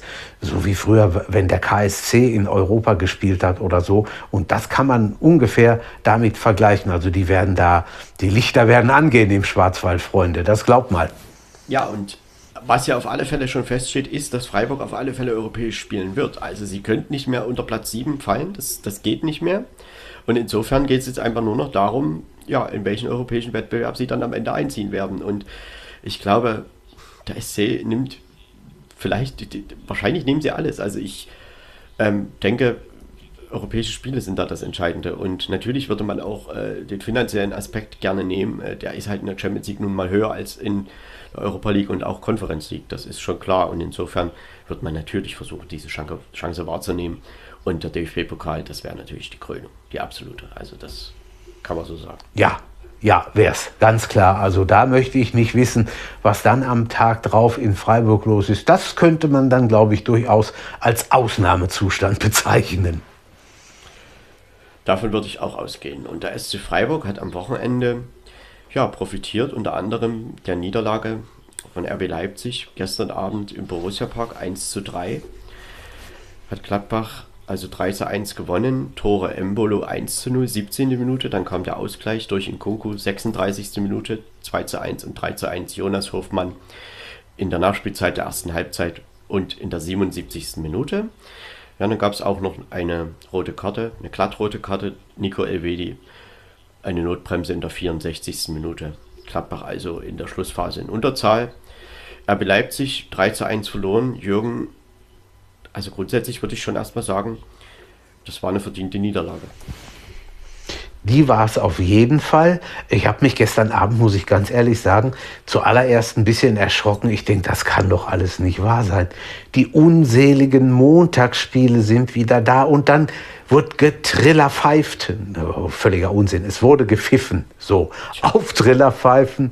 Äh, immer wenn Leipzig am Ball war, Gladbachs Fans hatten sich für die ersten 20 Minuten ein Schweigegelübde auferlegt. Ah, das war schon ein, ah, irgendwo eine irre oder man kann auch sagen gespenstische Atmosphäre da im Borussia Park. Gut, beim 1-0 hat man sich natürlich gefreut. Das ist auch in Ordnung. Soll man ja auch. Aber dann äh, alles, was da vorher war, das war schon sehr, sehr, sehr eigenartig. Aber danach hat Gladbach Leipzig beherrscht, wenn man mal vom, vom äh, Kunkus Tor ausgeht und wenn man davon mal absieht. Ansonsten Gladbach mit einer Leistung. Aber man muss auch ganz klar sagen, die Fans, deren Fans waren vorher mächtig, mächtig angefressen, wenn man die äh, Spruchbänder, die Plakate und so gesehen hat. Also das war doch schon sehr, sehr äh, nicht grenzwertig, aber sehr deutlich. So, so möchte ich es mal ausdrücken. Und äh, scheinbar haben sich die, die Akteure das gemerkt und haben gesagt, komm Freunde, wir müssen uns hier jetzt mal zusammennehmen und was tun. Äh, wir können das nicht nur äh, auf langsamem Schritt erledigen. Wir müssen hier nach vorne, wir müssen agieren. Und das haben sie dann ja auch Gott sei Dank getan. Ja, das war, ich meine, Gladbach hat in dieser Saison schon, wie wir wissen, sehr viele Enttäuschungen geliefert. Einfach auch äh, vom Spielerischen her. Also nicht nur die Ergebnisse, sondern eben auch ja, so die, die, die, vielleicht auch die Einstellung zu manchem Spiel, weil man da schon ähm, ja doch sehr Diskrepanzen hatte, gerade zwischen Halbzeiten, meine dass sie äh, offensiv viel können. Das haben sie auch gestern wieder gezeigt, das haben sie auch in anderen Spielen man, an mancher Stelle gezeigt. Aber eben dann mhm. defensiv standen sie gerade gestern eben wirklich mal sehr, sehr ordentlich. Das war ein sehr ordentliches Positionsspiel, was Gladbach da aufgezogen hat. Sie waren auch nicht so, ja, wie nenne ich das, körperlos wie in manchen Partien und haben da schon ähm, ordentlich dagegen gehalten. Natürlich bei RB Leipzig gab es auch wieder einige Wechsel, aber ähm, wie ich das heute schon mal erwähnt hatte, Leipzig, ich habe so das Gefühl, so ein bisschen, dass sie so ein Problem haben, wenn man halt äh, sie tatsächlich richtig attackiert und dann eben, also wenn da eben das nicht von Anfang an läuft, dann haben sie Schwierigkeiten eben da so richtig reinzukommen. Denn ich sag mal, das Ausgleichstor zum 1-1 wer anders als in Kunku sollte treffen, das kam sehr aus dem Nichts. Also da, das war die erste Torschance irgendwie, die es überhaupt gab und so eine richtige Torschance war es gar nicht. Es fiel aber eben trotzdem der Ausgleich und diesmal, das muss man Gladbach dann tatsächlich zugute halten, sind sie halt mal nicht zusammengebrochen. Und äh, da hätte man ja schon denken können, oh, jetzt gibt es wieder in die andere Richtung. Sondern sie haben dann tatsächlich auch in Unterzahl noch ein Tor erzielt zum 3 zu 1. Klar, in der zweiten Halbzeit war Leipzig natürlich tonangebend. Sie wollten ja auch noch Punkte mitnehmen und Gladbach dann in Unterzahl sich mehr oder weniger nur aufs Verteidigen und ja ab und zu Kontern konzentriert und da haben sie eben ein Konto sehr, sehr ordentlich und gut abgeschlossen und Jonas Hofmann zwei Tore erzielt. Ähm, er hat aber auch in der Defensive, aber da möchte ich eigentlich gar niemanden so richtig rausheben, die haben sich alle dagegen gestemmt gestern und das ist tatsächlich als positiv zu erwähnen aus Gladbacher Sicht, denn äh, Jan Sommer hat auch wieder seinen Teil dazu beigetragen. Er hat da zwei, drei Riesenparaden wieder gehabt. Ähm, aber trotzdem, um nochmal kurz auf RB Leipzig zu kommen, Jürgen, so ein bisschen habe ich das Gefühl, dass sie, ich will nicht sagen, dass ihnen die Luft ausgeht. Das wäre, glaube ich, falsch, weil jetzt sind halt die entscheidenden Spieler, aber die Durchschlagskraft hat ja auch gegen die Rangers schon so ein bisschen gefehlt und auch in der Vorwoche gegen Union, denn das ist jetzt die zweite Bundesliga-Niederlage in Folge und damit ist natürlich die Qualifikation für die Champions League über die Bundesliga gefährdet. Ja, das kann man so sehen. Also ich bin mal sehr gespannt, äh, was da in den letzten beiden Spielen noch rauskommt. Aber einfach ist mit Sicherheit anders. Also ähm, mal sehen, was sie, was sie daraus machen. Es wird schwer. Es wird schwer. Es wird kein Selbstläufer. Mal gucken. Ja, sie haben noch zwei Abschiedskandidaten als Gegner am 33. Spieltag, jetzt am kommenden Wochenende gegen den FC Augsburg und eine Woche später dann gegen Arminia Bielefeld. Das sind natürlich zwei Mannschaften, die ja, gerade auch Bielefeld, aber eben auch Augsburg, die noch Punkte irgendwo brauchen. Ich meine, bei Augsburg ist das nur noch eine theoretische Chance, dass man noch irgendwie in die Relegation rutschen kann. Ja. Aber Augsburg ist halt eine Mannschaft, die macht Leipzig schon immer sehr unangenehm. Und ich glaube, die werden auch am Sonntag nicht zurückziehen. Und äh, Leipzig braucht halt jetzt eigentlich jeden Punkt. Und für Augsburg wäre das halt ein Erfolg, sich in Leipzig zum Beispiel einen Punkt zu erkämpfen. Und insofern ist das schon eine Aufgabe nach dem sicherlich schwierigen Spiel, was in Glasgow auf sie wartet, äh, da am Sonntag auch nochmal richtig dagegenhalten zu können. Und insofern, klar, es gibt noch den, die Möglichkeit über die Europa League, also die zu gewinnen, in die Champions League zu kommen. Das ist natürlich irgendwo noch ein Ruhekissen, kann aber am Donnerstag auch vorbei sein. Und insofern muss man natürlich dann, je nachdem, wie es jetzt auch kommt, und man weiß ja am Donnerstag immer noch nicht, ob man das Finale gewinnt, selbst wenn man da hinkommt. Ähm, insofern wird man und darf man in der Bundesliga nicht nachlassen. Und in Mönchengladbach hat so die Intensität so ein bisschen gefehlt und ähm, insgesamt, ja, sie werden sich wieder aufrichten und am Donnerstag natürlich auch um ihre Chance, ihre, ihre finale Chance kämpfen. Ja, wir wollen hoffen, dass sie diesen, diesen Tedesco-Stil, den sie sich ja jetzt angewöhnt haben, wohl, dass sie den da auch am Donnerstag abrufen können und dann in, in Glasgow so gut stehen, dass sie halt vielleicht mit einem Unentschieden, vielleicht auch mit einem knappen Sieg, wer weiß das, ins Finale einziehen. Die Werte irgendwo, also was auffällt, ist die Zweikampfquote. Die liegt klar bei Borussia Mönchengladbach mit 57 Prozent. Der Ballbesitz war fast gleich, 49 zu 51 Prozent, Passquote 85 zu 85 Prozent. Die Torschüsse auch fast gleich, 9 zu 12 aus Sicht der Gladbacher. Und ähm, ja, die Borussia wird die Saison beenden zwischen Platz 9 und 13 und ähm, sie haben jetzt so ein bisschen wieder gezeigt, dass sie es doch können, aber auch da und das die Meinung hat sich äh, bei mir eigentlich nicht geändert und ich glaube auch, äh, ich hoffe auch intern nicht. Sie haben wieder mal ein bisschen was gut gemacht, denn du hast, Jürgen, das ja vorhin schon angesprochen, es gab die Spruchbänder mit, ja, doch viel Kritik und ähm, auch die Atmosphäre, die du schon angesprochen hast, das war am Anfang, ich fand das schon so ein bisschen, du hast es gespenstisch genannt, also ich kann dir da schon zustimmen, weil, also irgendwie war das ganz komisch, ne? Gladbach, die fingen gut an, aber wenn Leipzig am Ball war, wurde halt dann gepfiffen und ähm, also dann kam auch der Nicht-Support für die Gladbacher Spieler in den ersten 19 Minuten. Das war aber dann ja eher eine Protestaktion wieder gegen RB Leipzig und ganz ehrlich, ähm, man kann ja Kritik üben, aber irgendwo finde ich das auch ein bisschen wieder, äh, langsam überholt, denn RB Leipzig wird man nie wieder aus der Bundesliga in irgendeiner Form entfernen. So, man kann dagegen Kritik, kann dagegen Kritik üben, aber es macht auch nicht viel Sinn, jedes Mal äh, da irgendwelche Protestaktionen immer und immer wieder zu starten, denn das am Ende schadet es auch der eigenen Mannschaft. Ja, es bringt auch nichts. Es ändert sich ja dadurch nichts. Die können natürlich ihren Unmut rauslassen, keine Frage. Aber es ändert sich ja nichts. Ne? Das, das wäre dann in England genau so, dass da pumpt Manchester City, da wird Geld reingepumpt durch Araber, bei Liverpool, bei Newcastle. Da kannst du was, was ich noch wen aufzählen, auch in der zweiten Liga. Ja, aber irgendwann ist dann auch mal gut. Mein Gott, es ist halt so, äh, wenn dann ein anderer Verein gewinnt, machen sie auch kein Theater. Also wo ist das Problem?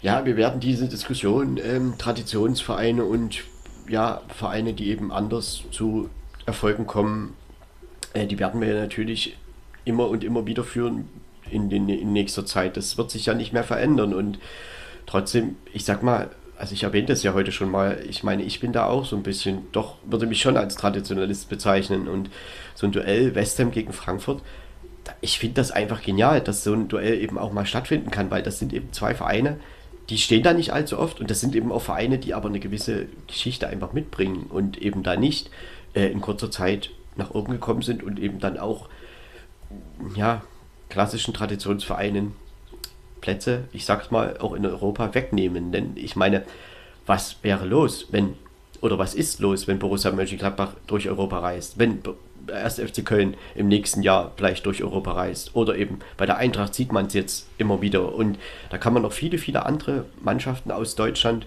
und eben auch aus anderen Ländern nennen. Ne? Also klar, da geht es um wegen mir Kaiserslautern oder Nürnberg oder Hamburg oder sonst was. Und das ist, also ich sehe sowas schon lieber, denn ähm, Trotzdem, ähm, wenn man vom Sportlichen ausgeht, ist natürlich RB Leipzig dann auch nicht so unrecht da, wo sie stehen. Denn sie nee, passt einfach. natürlich schon äh, auch gut und äh, natürlich muss man das dann sportlich auch äh, fair sagen. Aber dass die Kritik da ist, ich glaube, die Kritik wird nie weggehen. Nee, weil es einfach, da, da fehlt halt die Tradition. ist genau wie in Hoffenheim. Ne? Das, das ist auch so. Und wenn du dann siehst, da kommen, ich sag mal, 43 Fans mit nach Bochum, da, da sagen sie in Dortmund und Schalke, weißt was, da, da, die kommen ja bei uns schon, wenn einer das Licht anmacht. Also irgendwie, naja, aber das ist halt so und das, das kann man nicht ändern. Ne? Ja, das sind halt immer die Diskussionen, wenn auch Wolfsburg durch Europa fährt.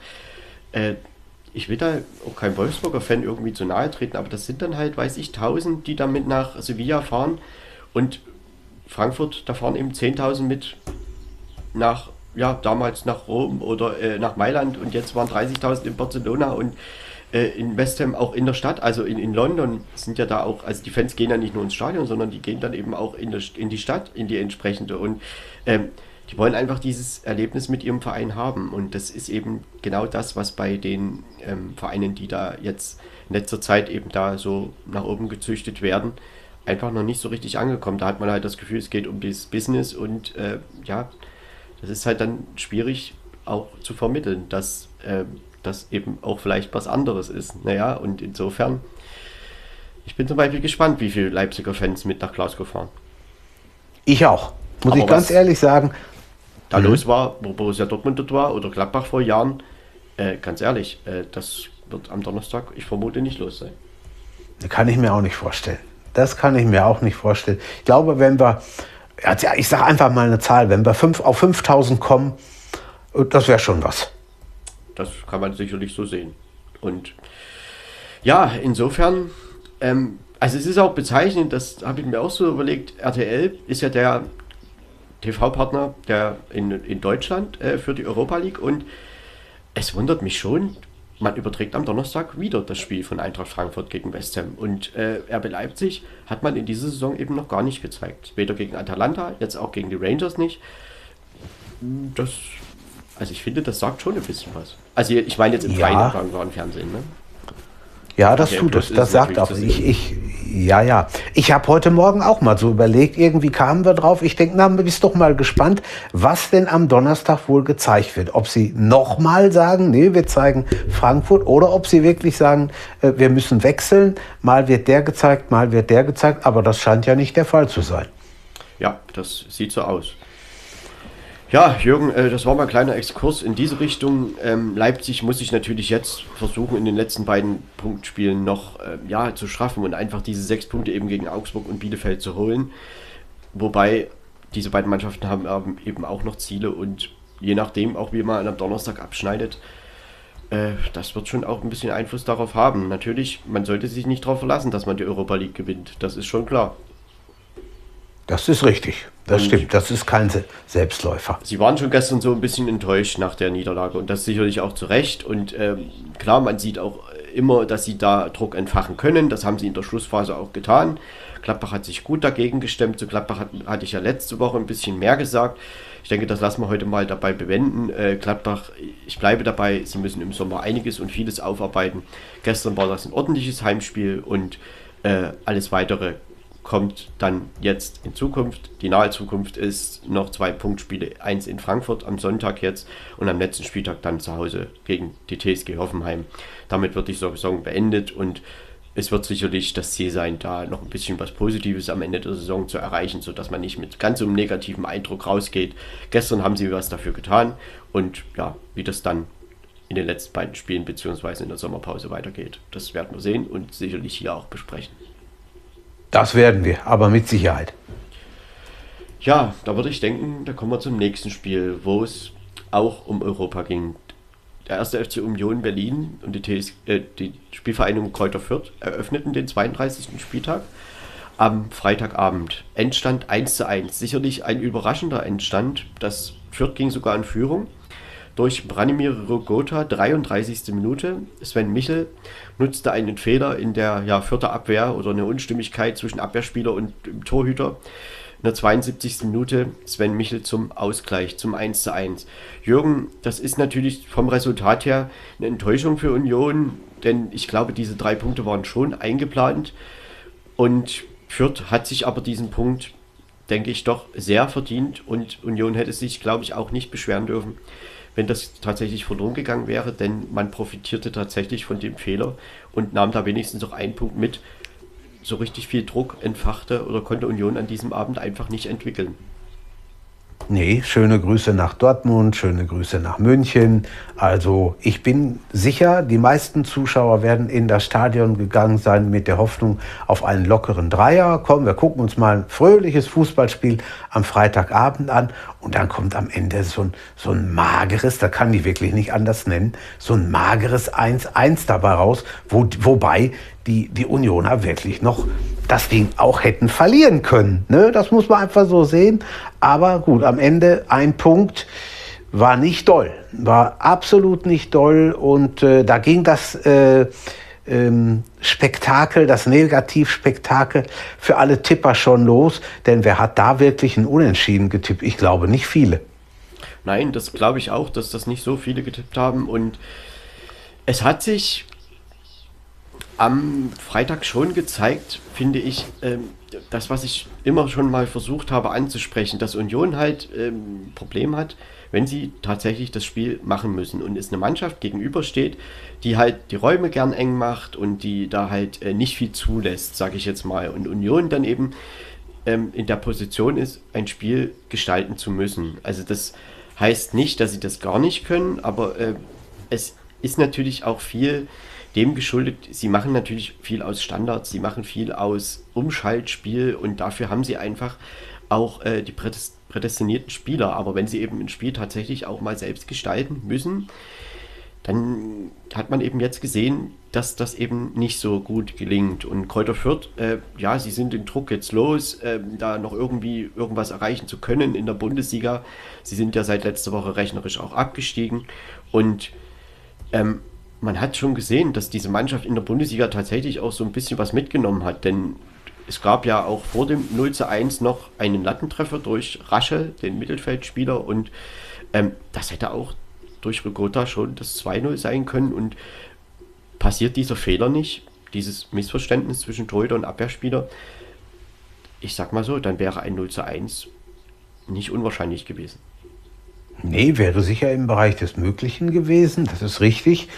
Und wenn man dann erstmal führt, das hat man ja gesehen, dann äh, wird es schwierig. Ne? Und in der Rückrunde, wir haben es ja letzte Woche gesagt, die stehen, ich glaube auf dem 15. Platz war es, nur wenn man die Rückrunde nimmt. Also ja. sie haben echt was draus gelernt, nehmen sicherlich was mit in Liga 2 und man soll nie sagen, ach no, gut, jetzt steigen die ab, kommen nie wieder hoch. Also das hat man ja nun äh, bei Ihnen selber gesehen, wie schnell das gehen kann. Und äh, ich gehe mal davon aus, dass auch die nächste Saison in der zweiten Liga wieder eine lausig, lausig enge wird. Da wird sich wieder einiges an Qualität ballen. Ja, ich denke, ja, zur zweiten Liga werden wir heute auch noch ein paar Worte verlieren. Also das ja. äh, kann man schon so festhalten, wie du das gerade gesagt hast. Und ja, schaut man hier auf die Werte, dann haben wir halt eine Zweikampfquote von 50 zu 50 Prozent. Der Ballbesitz liegt mit 54 Prozent leicht bei Union. Die Passquote ist annähernd gleich, 74 zu 76 Prozent. Ähm, die Laufleistung ist ein kleines bisschen höher, 117 zu 113 Kilometer pro Union. Ähm, ja, und die Torschüsse 8 zu 7. Daran sieht man auch, es war einfach auch nicht so viel offensiv drin in diesem Spiel. Ähm, alles in allem hat sich für diesen Punkt auf alle Fälle verdient und Klar, sie haben halt in der Hinrunde fünf Punkte geholt. Und das ist die große Hypothek, die sie durch die gesamte Saison jetzt mitgetragen, mitgeschleppt haben. Das kann man natürlich äh, dann in der Rückrunde nicht mehr wegmachen, denn da brauchst du eben einfach eine Rückrunde, die ja 25 Punkte plus irgendwie erreicht. Und das ist natürlich äh, schwierig, auch für jeden anderen, vielleicht etablierten Bundesliga-Verein. Ne? Das ist ja schon eine Ausnahme eher, was er Mainz zum Beispiel im letzten Jahr geschafft hat, da eben in der Rückrunde nochmal so eine hohe Punktzahl zu erreichen.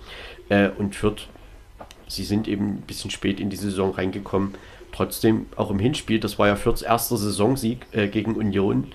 Äh, auch erster Bundesligasieg überhaupt in ihrer Bundesliga-Geschichte. Also mit Union haben sie es irgendwie.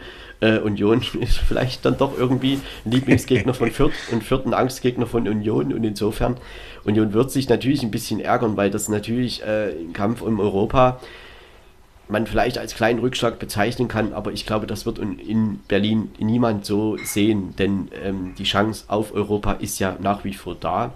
Man spielt jetzt beim direkten Konkurrenten in Freiburg und ähm, ich bin wirklich gespannt, was das für ein Spiel wird in Freiburg, denn Union wird eben genau dort, glaube ich, körperlich so richtig auch wieder gut dagegen gehen und sicherlich auch wieder offensiv ein bisschen mehr kreieren können, denn Freiburg ist ja dann schon gezwungen, auch äh, das Spiel zu machen und insofern werden sich da auch wieder Räume ergeben für Union und da bin ich auch gespannt, wer dort zum Beispiel, also sind ja beide Mannschaften, die nach Standard sehr, sehr stark sind. Und ich bin wirklich gespannt, wie sich das in Freiburg jetzt am kommenden Wochenende die Spielanteile ja, und überhaupt die Spielszenen verteilen werden. Und insofern, äh, Union ist keinesfalls weg von dem Kampf in Europa und die nehmen natürlich auch die Conference League wieder. Also insofern, sie haben ja schon fünf Punkte Vorsprung auf Rang 8 und insofern ist es vielleicht so am Freitag ein kleiner Rückschlag gewesen. Frischer hat das auch klar gesagt, dass das äh, kein gutes Spiel war. In der ersten Halbzeit war wahrscheinlich die schlechteste der gesamten Saison. Also so hat er es auch bezeichnet. Und insofern, am Ende haben sie noch einen Punkt gerettet.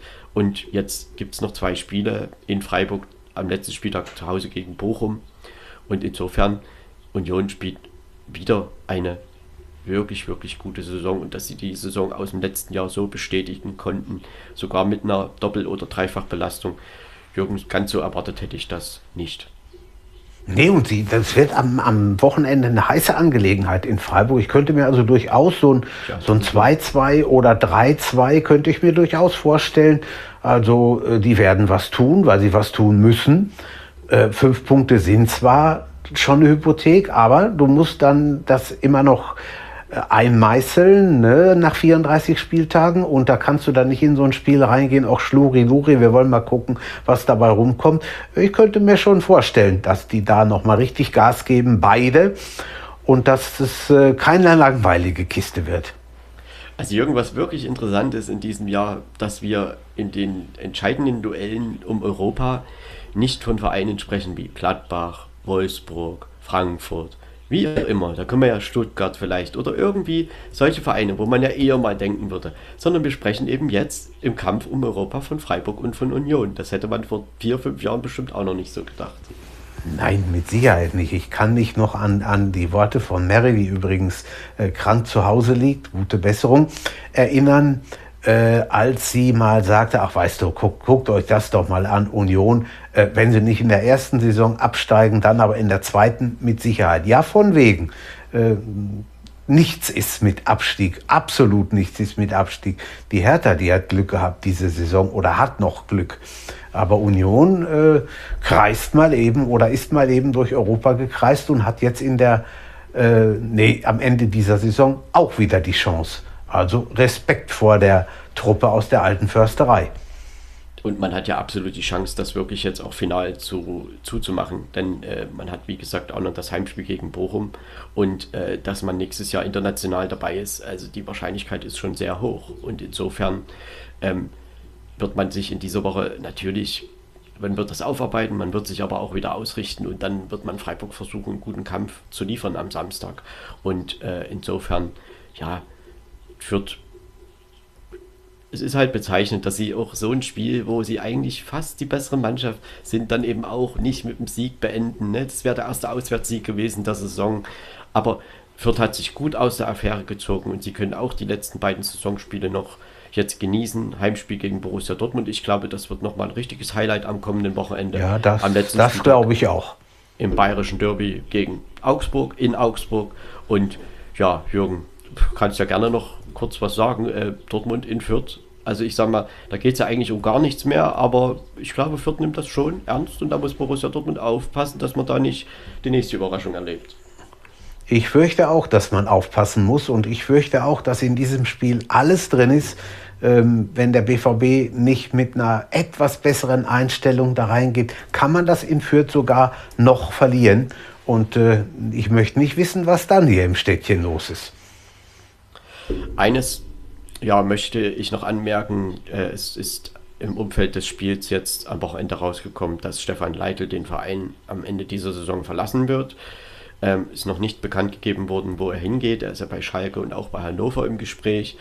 Ähm, aber ich denke, er hat gute Jahre in Fürth erlebt, ist mit dieser Mannschaft auch recht überraschend im letzten Jahr, aber eben auch spektakulär aufgestiegen und sie haben sich auch in dieser Saison weiterentwickelt, gesteigert und insofern ja, Fürth, die wissen, dass sie äh, da eben auch Abschiedskandidat Nummer 1 waren und das stand ja auch schon relativ früh fest. Aber trotzdem werden sie einiges mitnehmen und wir werden gespannt sein, was sie dann oder wen sie dann nach der Saison als Trainer neu verpflichten werden. Also wenn ich mir, wenn ich es mir aussuchen könnte oder was ich mir vorstellen könnte, wäre Stefan Leitl durchaus als Trainer in Augsburg. Er kommt aus der Region, aus dem, aus dem, aus dem Fränkischen. Ich weiß nicht, ob er so gut nach Schalke passt. Aber das ist völlig subjektiv. Ich lasse mich gerne auch eines Besseren belehren. Also äh, der zweite Verein, der da in der Verlosung war, noch war Hannover. Hannover, Aber ja. Augsburg, ja gut. Ähm, du hast natürlich recht, von der Herkunft her kann man das so sehen. Grundsätzlich glaube ich, dass Markus Weinziel dann jetzt nicht unbedingt wackelt. Ich auch nicht. Glaube ich auch nicht. Aber der FC Augsburg ist ein gutes Stichwort, denn zu dem kommen wir jetzt. Denn wir gehen jetzt langsam über ähm, in, ja, vom Europapokal in den Abschießkampf. Und beim FC Augsburg gegen den ersten FC Köln haben wir aus beiden Kategorien eine Mannschaft. Endstand 4 zu 1 für den FC. Auswärts gewonnen in Augsburg. Tore 0 zu 1 Thielmann, 12. Minute. 0 zu 2 Marc Uth, 15. Minute. Also die schnelle 2 zu 0 Führung. Modest 3 zu 0 durch einen Elfmeter in der 63. Minute.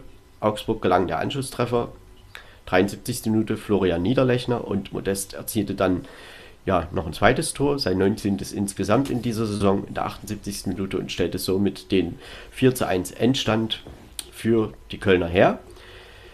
Jürgen, die Augsburger wollten eigentlich den Klassenerhalt an diesem Samstag klar machen. Das ist nun nicht ganz gelungen und ich würde sagen, der FC hat, nachdem Augsburg schon in der Anfangsphase das aktivere Team irgendwie war oder es auch so schien, aber dann mit dem Doppelschlag haben sie das Spiel tatsächlich auch gut auf ihre Seite gezogen und am Ende völlig verdient, auch in dieser Höhe in Augsburg, gewonnen. Also ich muss ehrlich sagen, wir waren am Samstagnachmittag unterwegs und ich habe so, ah, ich sag mal 25 Minuten vor Schluss, konnte ich erst einschalten und da stand es aber schon, ich glaube 3-0 oder 3-1 für Köln, ich weiß jetzt nicht mehr, kann es nicht mehr hundertprozentig sagen. Da habe ich gedacht, hallo, hör noch mal, vielleicht hast du dich ja vertan. Nein, es blieb dabei. Das hat mich also schon überrascht, denn Augsburg weiß ja auch, wie man spielt und wo das gegnerische Tor steht. Also, dass die Kölner das dermaßen souverän und auch hoch eingefahren hätten, hätte ich so nicht gedacht, muss ich ehrlich sagen. Ja, also da möchte ich dir schon zustimmen. Ich habe, also Augsburg gilt ja auch als Angstgegner vom FC, also die haben da wirklich noch nicht so viele Punkte geholt gegen sie. Natürlich ist das auch in jeder Saison eine andere Situation, aber auch das Hinspiel ging ja an Augsburg mit 2 zu 0 in Köln, kurz vor Weihnachten. Und ja, jetzt hat Köln, also ich habe so Sachen gehört am Wochenende wie beste Saisonleistung und so weiter. Ich meine, das 2 zu 0, das schnelle 2 zu 0, das spielt ihnen natürlich super in die Karten. Ne? Dann musste Augsburg kommen. Das ist eigentlich nicht Augsburgs Spiel. Sie spielen ja auch lieber dann irgendwie Umschaltfußball, gut gegen den Ball. Und diesmal hat der FC das wirklich dann nach dieser sicheren Führung auch zu seinen Gunsten einfach gut genutzt und haben dann eben auch weitere Tore erzielt, sodass das überhaupt nicht nochmal eng wurde. Und ja, äh, am Anfang der Saison oder in der Hinrunde hatte man immer so das Gefühl, Flanke, Kopfball, Modest, Tor. So, aber jetzt erscheint das, was der FC macht, schon so ein bisschen variabler. Ne? Also das ist jetzt nicht mehr nur so einfach und das eben dann auch einfach zu verteidigen, sondern äh, sie wissen jetzt um ihre Chance, was sie erreichen können und sie waren ja nun im letzten Jahr in der Relegation, sind da knapp in der Bundesliga geblieben und dann kam Steffen Baumgart und Steffen Baumgart führt sie jetzt vermutlich in den Europapokal. Also sie können das kaum noch verpassen, sind zwar sechs Punkte noch vor Rang 8, also das ist nur noch eine theoretische Chance, dass sie da rausrutschen. Und insofern ist das dann schon als richtiger Erfolg zu werden und auch als, man hat schon das Gefühl, dass sie sich auch innerhalb der Saison, im Laufe der Saison weiterentwickelt haben. Ja, ich, ich, ich habe, oder wir haben gestern in der Arbeit drüber gesprochen und ich habe gesagt, äh, wenn das so, wenn der Steffen Baumgart so weitermacht, dann empfiehlt er sich bei Zeiten für höhere Aufgaben. Da wird er nicht allzu lange mehr in Köln bleiben. Er hat Paderborn in die Bundesliga geführt. Gut, dann ist sie wieder abgestiegen, okay. Aber das ist schon toll, was er da am Rhein bewegt. Und Köln ist keine Laufkundschaft, das muss man auch sagen. Die, die Medienbreite äh, in Köln ist sehr, sehr groß, sehr hoch. Und da wird auch ziemlich, ziemlich aus allen, aus allen Rohren geschossen. Äh, von daher ist das also kein äh, Job, auf dem man, bei dem man sich ausruhen kann. Er hat seine Sache wirklich gut gemacht, hat alles umgesetzt, was er sich vorgestellt hat, was er umsetzen wollte. Und von daher kann man da nur sämtliche Hüte ziehen und sagen, toll gemacht. Ja, und ich habe auch äh, nach dem Spiel einen Satz von ihm gehört, ja gut, wenn wir Achter werden, dann war das trotzdem eine tolle Saison. Ich meine, ich weiß nicht, ob er das jetzt äh, den Fans und auch den Medien verkaufen kann, aber letztendlich, wenn man es dann äh, unemotional betrachtet, wäre das trotzdem ein Erfolg. Also natürlich möchte man jetzt in den Europapokal kommen und die Wahrscheinlichkeit ist ja auch nicht gering. Ne? Also man hat jetzt gegen die Spiele noch gegen Wolfsburg und am letzten Spieltag in Stuttgart. Also das sind schon noch ja, sage ich jetzt einfach mal drei Punkte drin, vielleicht sogar noch mehr. Und insofern, das wird ja dann reichen. Ähm, Köln hat wirklich ein souveränes Auswärtsspiel in Augsburg gezeigt, hat 17 zu 12 Torschüsse zu seinen Gunsten Ähm, ja, die Passquote war 71% Augsburg, 77% Köln. Ballbesitz leicht bei Köln mit 53%, Zweikampfquote leicht bei Augsburg mit 52%. Ähm, ich muss sagen, man hat das ja schon öfter erlebt, dass Köln dann an der entscheidenden Stelle vielleicht dann doch nicht genau das nicht liefert, was sie liefern sollten. Und ich hätte auch diesmal gedacht, dass das so souverän nicht wird in Augsburg. Ich habe schon gedacht, weil der FCA hatte ja die Woche zuvor auch in Bochum gewonnen und wollte das nun final abschließen, den Klassenerhalt, gerade im Heimspiel. Und da sind sie eben auch stark. Und dass Köln da so gut dagegenhalten kann, ähm, klar, die Torfolge, so wie das eben das Spiel lief, spielt ihnen sicherlich in die Karten, aber sie haben sich das Spiel auf alle Fälle verdient und äh, gewinnen es auch verdient in dieser Höhe. Und sie müssen das jetzt im Prinzip vergolden in den letzten beiden Spielen. Ich glaube, die Chance ist absolut da. Und Steffen Baumgart mit seiner emotionalen Art, sage ich jetzt einfach mal, das ist nur ein Teil des Erfolgs. Ich habe ja schon gesagt, dass man auch vielleicht von einer gewissen Weiterentwicklung der Mannschaft sprechen kann. Äh, und mit dieser emotionalen Art kommt er natürlich im Kölner Umfeld absolut an, denn das ist nun mal einfach auch ein sehr emotionales Publikum. Ja, ein Kollege von mir wird am Wochenende im Stadion sein gegen Wolfsburg. Er hat äh, VIP-Karten gewonnen, zwei Stück, und er freut sich schon wie Bolle. Also das wird mit Sicherheit ein, ein Erlebnis sein. Ja, das glaube ich aber auch. Doch, das kann man schon mal machen. Und wenn dann am Ende noch feststehen sollte, dass der FC in Europa spielen wird im nächsten Jahr, ich glaube, da ist die Party dann umso größer am Wochenende. Und ja, da eben, könnte. Ja, also die, die nehmen dann wirklich, ich will nicht sagen das Stadion auseinander, aber das wird eine Riesenparty, das kann da kann man so davon ausgehen, denn ich sag mal, diese emotionalen Ausbrüche, die sind ja in Köln ähnlich, wie das man auch in Frankfurt oder in Gladbach oder sonst wo in Stuttgart äh, ja auch beobachten kann. Und insofern das ist eine Riesensache. Und wenn der FC im nächsten Jahr durch Europa fahren kann, äh, egal in welchem Wettbewerb, also ich meine, eine theoretische Chance auf die Champions League gibt es natürlich auch noch. Wir wollen davon jetzt eigentlich nicht reden, weil äh, das wäre ja vielleicht doch schon ein bisschen übertrieben, aber ich glaube, eine Europa League, eine Euro-Conference League, das ist am Ende egal. Man will durch Europa fahren und ich glaube, das wird passieren. Ja, das glaube ich auch. Und ich glaube außerdem, dass am Samstag dann nach dem Spiel oder am Wochenende äh, das eine oder andere Kölsch den Besitzer wechseln wird. Könnte ich mir sehr gut vorstellen. ja. Ja, und Modest hat halt äh, Steffen Baumgart irgendwie wieder hinbekommen. Ne? Er hat 19 Saisontore und damit natürlich erheblichen Anteil auch an diesem Erfolg, an dieser Erfolgssaison.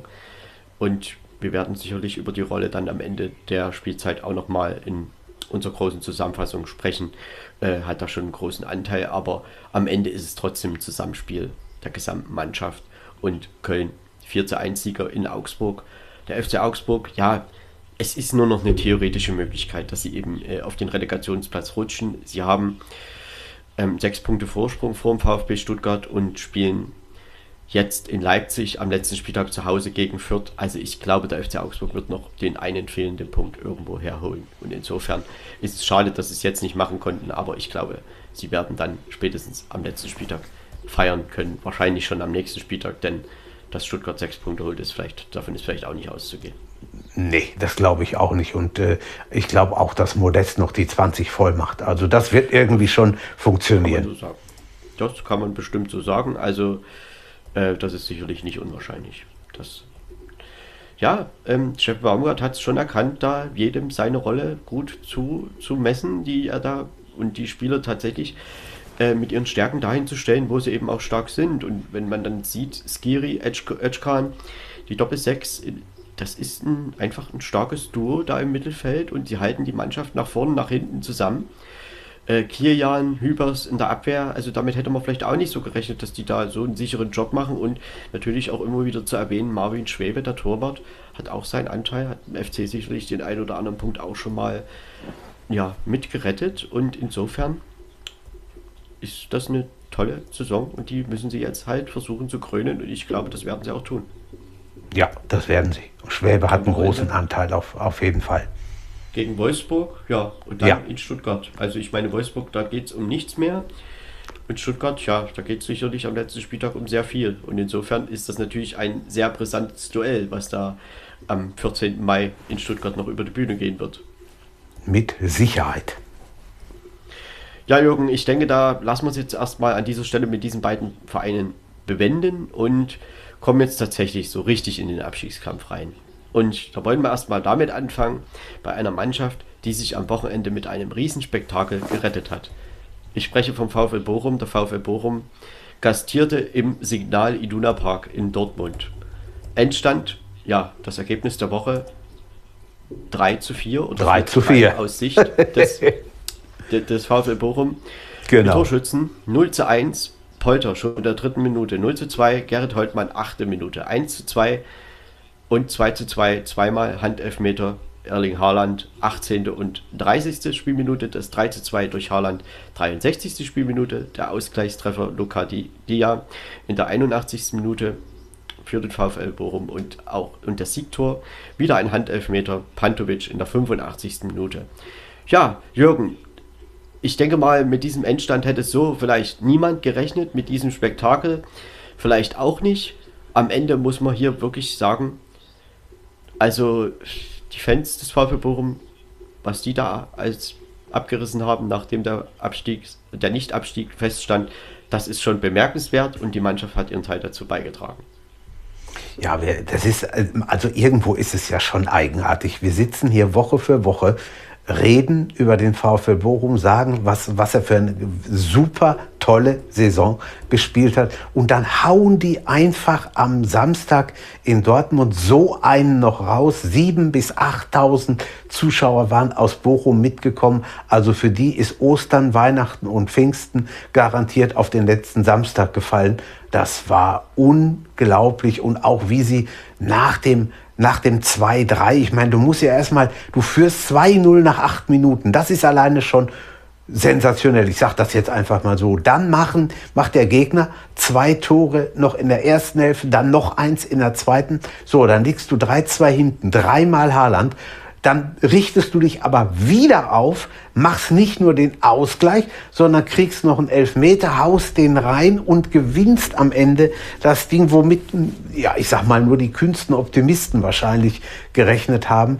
Gewinnst am Ende noch mit 4 zu 3, erhältst die Klasse damit. Oh, ja, schöner, schöner kannst du es eigentlich nicht machen. Tja, erwähnen muss man hier natürlich auch wieder Manuel Riemann, der natürlich auch einiges gehalten hat ähm, und seinen Anteil wieder hat an diesem Sieg. Aber insgesamt die Mannschaft, wie sie sich dagegen gestemmt hat, das war schon bemerkenswert. Auch Pantovic, wie ruhig er dann geblieben ist beim Elver und ähm, der VfB Bochum, dass sie so schnell da auch 2-0 führen, äh, das hätte, ich, hätte man einfach nicht unbedingt so vermuten können. Aber Jürgen, jetzt mal aus BVB-Sicht zeigt sich da in diesem Spiel nicht auch wieder ganz klar die Probleme, die Borussia Dortmund eben hat. Offensiv brillieren sie oft und viel und gut äh, und defensiv funktioniert halt wenig. Ja, du hast, die, die haben sich jetzt gegen, gegen äh, Leverkusen haben sie fünf reingekriegt, gegen Leipzig vier, jetzt gegen ja, Bochum. Bochum ist ja nun keine äh, äh, absolute Spitzenmannschaft, da auch wieder vier geschluckt. Das ist zu viel. Das ist einfach zu viel. Da passt es in der Zusammenstellung nicht. Die Abwehr, ja, das ist manchmal ein Hühnerhaufen. Tut mir leid, aber das kann ich anders nennen. Ne? Hummels nicht dabei, Akanji rutscht weg und, äh, da, als, als, ob sie gerade erstmal äh, wissen, wie so ein Fußball aussieht und, und was man damit machen kann oder nicht machen kann. Ich verstehe es nicht. Ich verstehe es wirklich nicht. Und du kannst nicht nur vorne Spiele gewinnen. Du musst auch hinten stark sein. Das ist vielleicht noch wichtiger, als wenn du vor, vorne die Tore machst. Ne? Und was mich am meisten gewundert hat, äh, so vom Spielverlauf her, dass mal 2 zu 0 nach 10 Minuten wegen mir passiert, okay, das nehmen wir jetzt einfach mal so hin. Aber als Dortmund dann in Führung ging, habe ich schon gedacht, gut, das ist einfach, muss Dortmund doch in der Lage sein, das durchzuziehen und am Ende eher noch ein Tor mehr zu schießen. Und Bochum wird natürlich, würde, würde dann natürlich, also man stellte sich das zumindest so vor, anrennen und dann vielleicht noch einen Punkt mitnehmen und dann gibt es ja auch Räume für Borussia Dortmund. Da können sie ihre Offensive noch mehr ausspielen und das haben sie irgendwie überhaupt nicht hinbekommen. Und dann plötzlich fällt der Ausgleich und dann kommen sie ins Zittern, oh hoffentlich verlieren wir hier nicht noch und dann am Ende gewinnt der VfB Bochum aufgrund auch der Willensstärke einfach dieses Spiel, ich möchte jetzt mal ehrlich sagen, gar nicht so unverdient und insofern äh, ist das schon oder zeigt dieses Spiel ganz klar, welche Probleme bei Borussia Dortmund in dieser Saison tatsächlich da waren. Und äh, wir erzählen das ja fast jede Woche. In der Bundesliga, ich meine, Jürgen, du hast ja gerade über die Abwehr gesprochen, es sind 50 Gegentore. Ich kenne keinen Tabellenzweigen in irgendeiner europäischen Spitzenliga äh, oder überhaupt Liga, der 50 Gegentore hat. Und viele Gegentore gab es auch in der letzten Saison schon. Äh, und auch in den europäischen Wettbewerben. Ja, Borussia Dortmund, da wurde die Defensivbewegung denen auch zum Verhängnis. Ne? Gegen Lissabon und auch bei den Rangers. Gegen die Rangers kriegst du sechs Gegentore. Gegen, also da, da in St. Pauli zwei und da hätten auch noch mehr fallen können. Also insofern, das ist schon, ich denke, da muss schon was passieren in der nächsten Saison, dass man da wirklich äh, auch das Potenzial tatsächlich wieder, also mal wieder mehr auf den Platz bekommt. Und im Prinzip ist es fast eine Enttäuschung, was da derzeit passiert und überhaupt in dieser Saison passiert ist. Man hat ja personell nachgelegt oder überhaupt äh, vielleicht da jetzt mit Schlotterbeck, das wurde ja bekannt gegeben, dass er zur neuen Saison nach Dortmund wechselt und eben auch Niklas Süle ist ja schon länger bekannt, hat man ein neues Innenverteidiger-Duo. Jürgen, was ist deine Meinung? Wird das was lösen oder, oder irgendwie entscheidend beeinflussen? Vielleicht schon, aber also, tja. Auf dem, auf dem Papier würde ich sagen, ja. Bei Schlotterbeck habe ich eigentlich keine große Sorge. Das, der, der wird sich in die Mannschaft integrieren können. Süle weiß ich nicht. Da lasse ich mich mal überraschen, ähm, was da passiert. Aber natürlich sind 50 Gegentore, da gibt es überhaupt kein Vertun. Viel zu viel. Das, das ist doch der Wahnsinn. Das, das ist, das ist 1, ja sag mal rund, rund gerechnet, 1,5 Gegentore pro Spiel. Das ist viel zu viel. Das ist zu viel. Da gibt es überhaupt nichts. Ne? So, so, und so wirst du auch kein deutscher Meister. Wie denn? Das funktioniert nicht. Nein, das funktioniert so tatsächlich nicht. Und wie ich vorhin sagte, also nach dem 3-2 habe ich schon gedacht, na gut, jetzt haben sie es. Und äh, jetzt werden sie da ein Spektakel draus machen. Aber irgendwie machte Bochum den ganzen Spektakel am Samstag. Und äh, dass sie dann natürlich beim Revier-Rivalen sozusagen den Klassenerhalt auch rechnerisch klar machen, äh, das, ist, das ist schon eine Geschichte der Saison. Und wenn man dann jetzt sieht, der VfB Bochum, sie sind Aufsteiger, das dürfen wir nicht vergessen. Sie schlagen eben einmal die Bayern, sie schlagen auch einmal Dortmund, im Hinspiel auch schon 1-1 gegen Dortmund. Äh, sie haben es vielen Mannschaften, auch die weiter oben stehen, immer und immer wieder schwer gemacht. Und am Ende, das ist schon eine große Geschichte. Also wie da auch diese Fans äh, gefeiert haben im äh, Auswärtsstadion, also in Dortmund. Das ist eine tolle Sache und äh, auch in Bochum ist ja immer so eine ganz eigene und schöne Stimmung und insofern es ist schon eine Bereicherung, dass der VfB Bochum wieder in der ersten Bundesliga spielt. Ja, und ich finde auch, ich finde aber auch gut, dass die Zuschauer in Dortmund, die Dortmunder Fans, die Mannschaft wirklich mal gellend ausgepfiffen haben, dass sie wirklich mal gesagt haben, so, was bildet ihr euch eigentlich ein, was ihr seid? Was könnt ihr denn mit dem Ball? Was habt ihr uns denn gezeigt? Überhaupt nichts in diesem Spiel. Ihr habt drei Tore gemacht, okay, aber ihr habt vier gefangen. Und das nicht gegen Bayern München oder Bayer Leverkusen oder Leipzig oder gegen wen? Gegen den VfL Bochum, gegen den Aufsteiger. Das kann eigentlich alles überhaupt nicht wahr sein. Und das, diesen Frust, den haben sie wirklich mal rausgelassen. Und ich bin sehr gespannt, was nächste Woche in Fürth passiert. Die Fürther, die werden sich nochmal alles, aber wirklich alles aufreißen. Die werden alles versuchen, gerade jetzt, wo sie wissen, der BVB ist angeschlagen. Die werden alles versuchen, das Spiel noch zu gewinnen. Letzte Heimspiel und nochmal einen richtig tollen Abschluss. Also ich, ich würde da nicht wetten wollen, wie das ausgeht. Ja, ich glaube, auf dem Spiel liegt, auch wenn es da tabellarisch um nichts mehr geht, denn Dortmund wird Zweiter bleiben. Also theoretisch können sie noch Dritter werden, aber am Ende ist es ja die Champions League Qualifikation äh, und für Fürth ändert sich auch nichts mehr. Trotzdem, glaube ich, liegt schon so ein bisschen Druck darauf, äh, auf dem Spiel, denn sollte Dortmund in Fürth wirklich verlieren. Also ich glaube, dann gehen die Diskussionen nochmal richtig los zum Ende dieser Saison. Und es wurden ja auch schon Diskussionen laut, ist Marco Rose der richtige Trainer? Ich weiß nicht, ob man das jetzt wirklich schon so beurteilen kann. Äh, es gab natürlich auch ein paar Verletztenprobleme, aber sie haben natürlich auch einige Ziele in dieser Saison, die sie sich so gestellt haben, nicht erreicht. Und das ist nicht das erste Mal. Klar, im letzten Jahr haben sie den DFB-Pokal gewonnen, da ist das dann immer noch so ein bisschen als ähm, ja, Thema genommen worden. Ja, da haben wir ja doch einen Titel und äh, alles gut und das haben wir ja auch gut gemacht. Am Ende noch äh, uns dafür die Champions League qualifiziert, obwohl wir da sieben Punkte schon hinter Eintracht Frankfurt und Rang 4 waren. Ähm, klar, das kann man ja auch so sehen. Trotzdem äh, ich denke, man hat dann natürlich, glaube ich, schon ein ordentliches Innenverteidiger-Duo verpflichtet. Dortmunds Problem ist vielleicht sogar ein bisschen weiter vorne anzusiedeln, äh, im defensiven Mittelfeld. Denn Axel Bitzel hat jetzt auch bekannt gegeben, dass er da jetzt den Verein verlassen wird. Und so einen richtigen Sechser, also einen Spieler vor der Abwehr, so richtig hat Dortmund da keinen, weil Bellingham ist ja eher dann doch offensiver zu finden, also ja. weiter, einfach weiter vorne und defensiv ist es dann vielleicht auch nicht so seine Sache und da, also man, man hat da immer so Verlegenheitslösungen, zum Beispiel mit Emre Can oder mit manchmal Julian Brandt oder wie auch immer. Das passt alles nicht so richtig und deshalb glaube ich, dass man zu diesen Innenverteidigungen bestimmt auch in diesem Bereich noch irgendwie ein bisschen was tun muss. Ja, und man wird ja auch den einen oder anderen abgeben, das ist ja auch klar. Ich meine, die werden nicht alle behalten.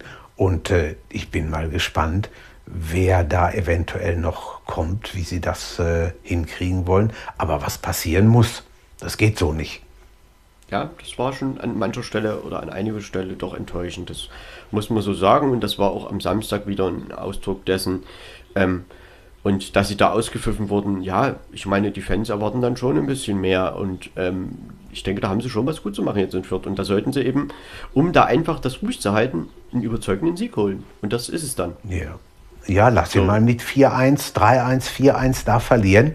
Dann brennt aber der Baum. Und obwohl es dann nur noch ein Spiel gibt. Aber dann ist wirklich richtig ja, was los hier. Ich glaube, das reicht schon, wenn die da 1-0 verlieren. Äh, ich glaube, da mhm. diskutiert, äh, das kann man sich gar nicht ja, ausmalen. Und weil Dortmund ist ja eigentlich jetzt nicht mehr das Thema so am Ende der Saison, ne? Also so sollte es nicht Stimmt. sein. Aber Druck ist halt auch, man sieht das ja in Mönchengladbach drauf gewesen. Die haben jetzt gestern mal gewonnen und ich sag mal so, sollten dieses nächste Heimspiel gegen Hoffenheim wieder 1-3 verlieren, ne, da geht das wieder weiter. Also mit dem Einspiel ist ja nicht wieder alles gut. Nee. Und ja, die Werte jetzt am Wochenende sprechen natürlich vom BVB mit 88 zu 70 Prozent Passquote. Na klar, ist Dortmund ballsicher. Ähm, aber 12 Torschüsse hat der VfL Bochum in Dortmund, Dortmund 18. Äh, okay, Haaland macht die drei Tore. Haaland hat jetzt 21 Saisontore. Der Ballbesitz ist natürlich auch bei Dortmund mit 69 Prozent, aber das sind alles so Sachen, die man irgendwo, die erwartbar sind. Und insofern, äh, Hut ab vom VfL Bochum, dass sie das so genutzt haben, was ich geboten hat, haben sie genutzt und Borussia Dortmund kann sich jetzt Gedanken machen, wie man äh, die Mannschaft auf, in der neuen Saison neu aufstellt und äh, neu einstellt, was man eventuell noch für Baustellen zu bearbeiten hat. Und ich glaube, auch in der nächsten Saison wird dann ja der Trainer gemessen werden an dem, was da eben passiert. Und ich glaube, dass man sich so eine Pokalsaison und auch international bestimmt nicht nochmal so leisten kann. Denn es geht immer darum, wie. Es geht nicht darum, dass ich im Achtelfinale irgendwo ausscheide in der Europa League oder in der Zwischenrunde war es ja sogar, sondern es geht darum, wie und gegen wen. Und ich glaube, der Anspruch ist einfach gegen Glasgow Rangers, dass Borussia Dortmund da Favorit ist und auch weiterkommen muss in zwei Spielen und nicht sechs Gegentore ja. bekommt. Und vier davon. Ja, das auf, das auf keinen Fall. Also das geht gar nicht. Und äh, ja, mal sehen, wie es weitergeht. Also schauen wir mal die, die, wir haben ja gesagt, hinten in der Abwehr muss was passieren und äh, da ist eine Menge, Menge, was erledigt werden muss. Und wo sie im Sommer dann ganz schön Arbeit haben, ne? was sich nicht mal von selber tut. Ja, am Wochenende, wie gesagt, in Fürth am Samstagnachmittag und dann am letzten Spieltag ein Heimspiel gegen die Hertha. Und da können sie natürlich das nochmal so ein bisschen versöhnlicher gestalten mit ihren Fans, die Borussia. Und ähm, ja, der VfL Bochum am Freitag, am kommenden, eröffnen sie mit Arminia Bielefeld den, zwei, den 33. Spieltag, also 20.30 Uhr am Freitag und am letzten Spieltag geht es dann in der Alte Fürsterei nach Berlin. Also nochmal zwei schöne Abschlussspiele auch für den VfL Bochum. Rechnerisch sind sie gerettet und ich glaube, das ist wirklich, wirklich einfach sehr, sehr hoch anzurechnen, dass diese Mannschaft so souverän letztendlich den Klassenerhalt erreicht hat und das auch mit Spektakel und mit einfach tollen Spielen. Sie sind eine Bereicherung für die Bundesliga aktuell. Ja, ganz eindeutig. Ich hoffe, dass Sie das auch in der nächsten Saison umsetzen können. Wäre schon schön. Ja, man sagt ja immer, das zweite Jahr so das Schwierigere. Also das kann Richtig. sich statistisch vielleicht auch, äh, ist es vielleicht auch belegbar. Aber trotzdem wird der VfL Bochum natürlich im nächsten Jahr wieder versuchen, das einfach zu wiederholen. Ne? Und man hätte ja. auch nicht gedacht, zum Beispiel Union, dass sie das wiederholen, diese Saison. Also, äh, und in diesem Jahr sind sie nun auch wieder kurz davor, ins internationale Geschäft einzuziehen. Das Also wenn, äh, wenn Bochum in die Bochum, ne? ja, wenn die in die Fußstapfen treten könnten, das wäre natürlich schon super.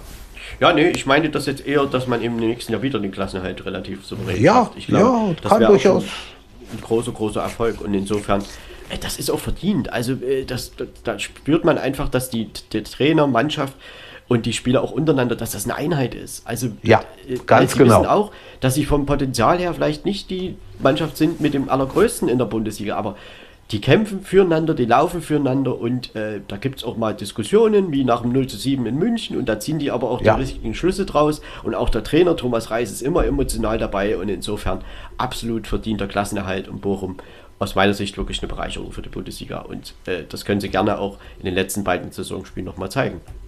Ja, unterschreibe ich auch.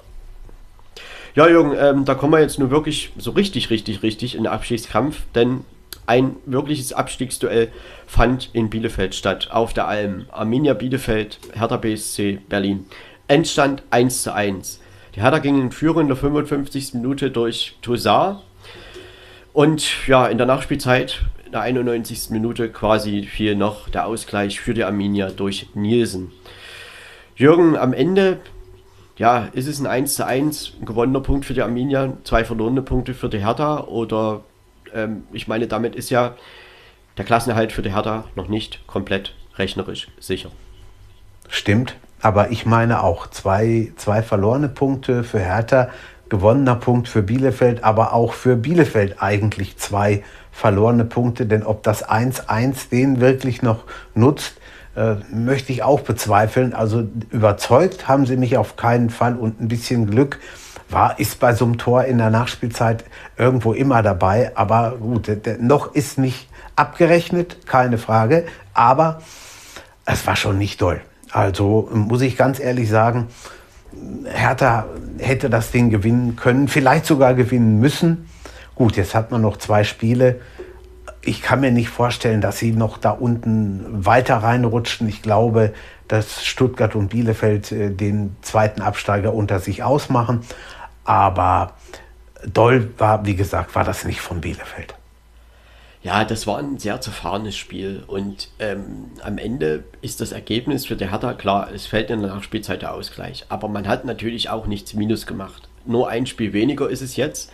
Äh, man hat Bielefeld auf Abstand gehalten ähm, und Stuttgart ist ja durch das Ergebnis auch 1 zu 1 auch nicht näher gekommen. Und insofern kann die Hertha sicherlich mit diesem Ergebnis besser leben als Bielefeld. Und Bielefeld, ähm, ich hätte schon gedacht, dass sie äh, in diesem Spiel auch mit den Fans als Einheit da noch richtig mal dagegen gehen. Aber Hertha hat das auch nicht zugelassen. Und das ist das, was Felix Magath tatsächlich mit der Mannschaft geschafft hat. Also das ist jetzt nichts Spektakuläres, was dort passiert. Aber man hat jetzt im richtigen Zeitpunkt der Saison, wo es jetzt drauf ankam, auch in den Spielen gegen Augsburg, gegen Stuttgart und Bielefeld, die Basics, die es im Fußball nun mal gibt, also ordentlich spielen gegen den Ball, ordentlich verteidigen und dann eben auch ordentliche Standards schlagen, äh, die gehören nun mal dazu. Damit hat Hertha jetzt Erfolg gehabt. Und das muss man ja schon sagen, denn äh, das Problem der Hertha war ja oftmals die Defensive. Sie haben sehr viele Gegentore bekommen und das haben sie in den letzten drei Spielen eben gerade nicht. Das war jetzt das eine in der 91. Minute in Bielefeld, gegen Stuttgart zu null, gegen Augsburg auch zu null. So, und das ist eben die Basis dann am Ende für die Punkte gewesen. Das sind sieben Punkte. Damit kann die Hertha äh, absolut leben. Was sich dann jetzt verändern muss, wird in der nächsten Saison das kann man alles in der Sommerpause besprechen. Jetzt geht es darum, diese Mannschaft in der Bundesliga zu halten. Das scheint Felix Magath mit dieser Mannschaft zu schaffen. Spektakulär war es nicht, ist es nicht, war es auch in Bielefeld nicht. Ich sag mal so, kurz vor Schluss, kurz vor dem Ausgleichstor lassen Mittelstädt und Wollenschläger, also das ist ein eingewechselter Nachwuchsspieler, ja, einfach das 2-0 auch liegen. Also die müssen das machen. Das ist ein Konter, den muss der Hertha, daran siehst du eben auch die offensive Schwäche die musst du einfach, den musst du eben dann auch mal erfolgreich abschließen. Und da war es irgendwie so nach dem Motto, ja, wer schießt jetzt, wer schießt jetzt? Und in dem Moment war dann eben äh, die Chance vorbei. Ne? Weil dann sind natürlich auch die Abwehrspieler wieder dazwischen. Also Wollschläger hieß der Offensivspieler, ich will es nochmal genau richtig sagen. Äh, da wurde eingewechselt für Selke. Und ähm, ich meine, Nachwuchsspieler kann man jetzt nicht zum Vorwurf machen und auch sicherlich Mittelstädt nicht. Das, die sind natürlich auch jetzt nicht mit großem Selbstvertrauen gesegnet. Ähm, Im Endeffekt, die Hertha kann mit dem Ergebnis leben. Und Bielefeld, ja, die Frage ist jetzt, war es zu wenig, war es nicht zu wenig? Es ist nicht verloren gegangen, das Spiel. Ähm, offensiv die Probleme bei Bielefeld, sie haben 25 Saison, geschossene Saisontore. Jürgen, das bleibt das alte Problem. Die haben einfach keine Chancen und treffen eben auch nicht. Ja, das ist das Problem und das, das zieht sich eigentlich schon durch die ganze Saison und war am ja. Samstag nicht anders. Gut, und wenn du dir dann so eine Chance ansiehst, was du da gerade zitiert hast, das ist so. Die, die, den musst du einfach machen. Ne? So, so ein Ding, das, das kriegst du auf dem Silbertablett serviert. Du, musst, du musst das Teil einfach nur reinmachen und das kriegst du dann nicht hin. Und da, da kannst du dann wieder sagen, erst hatten sie kein Glück und dann kam auch noch Pech dazu. Ja, also ähm klar, vor dem, vor dem 0 zu 1, was ja was auch aus Ecke resultierte und da hatte Bielefeld eine große Chance durch Castro.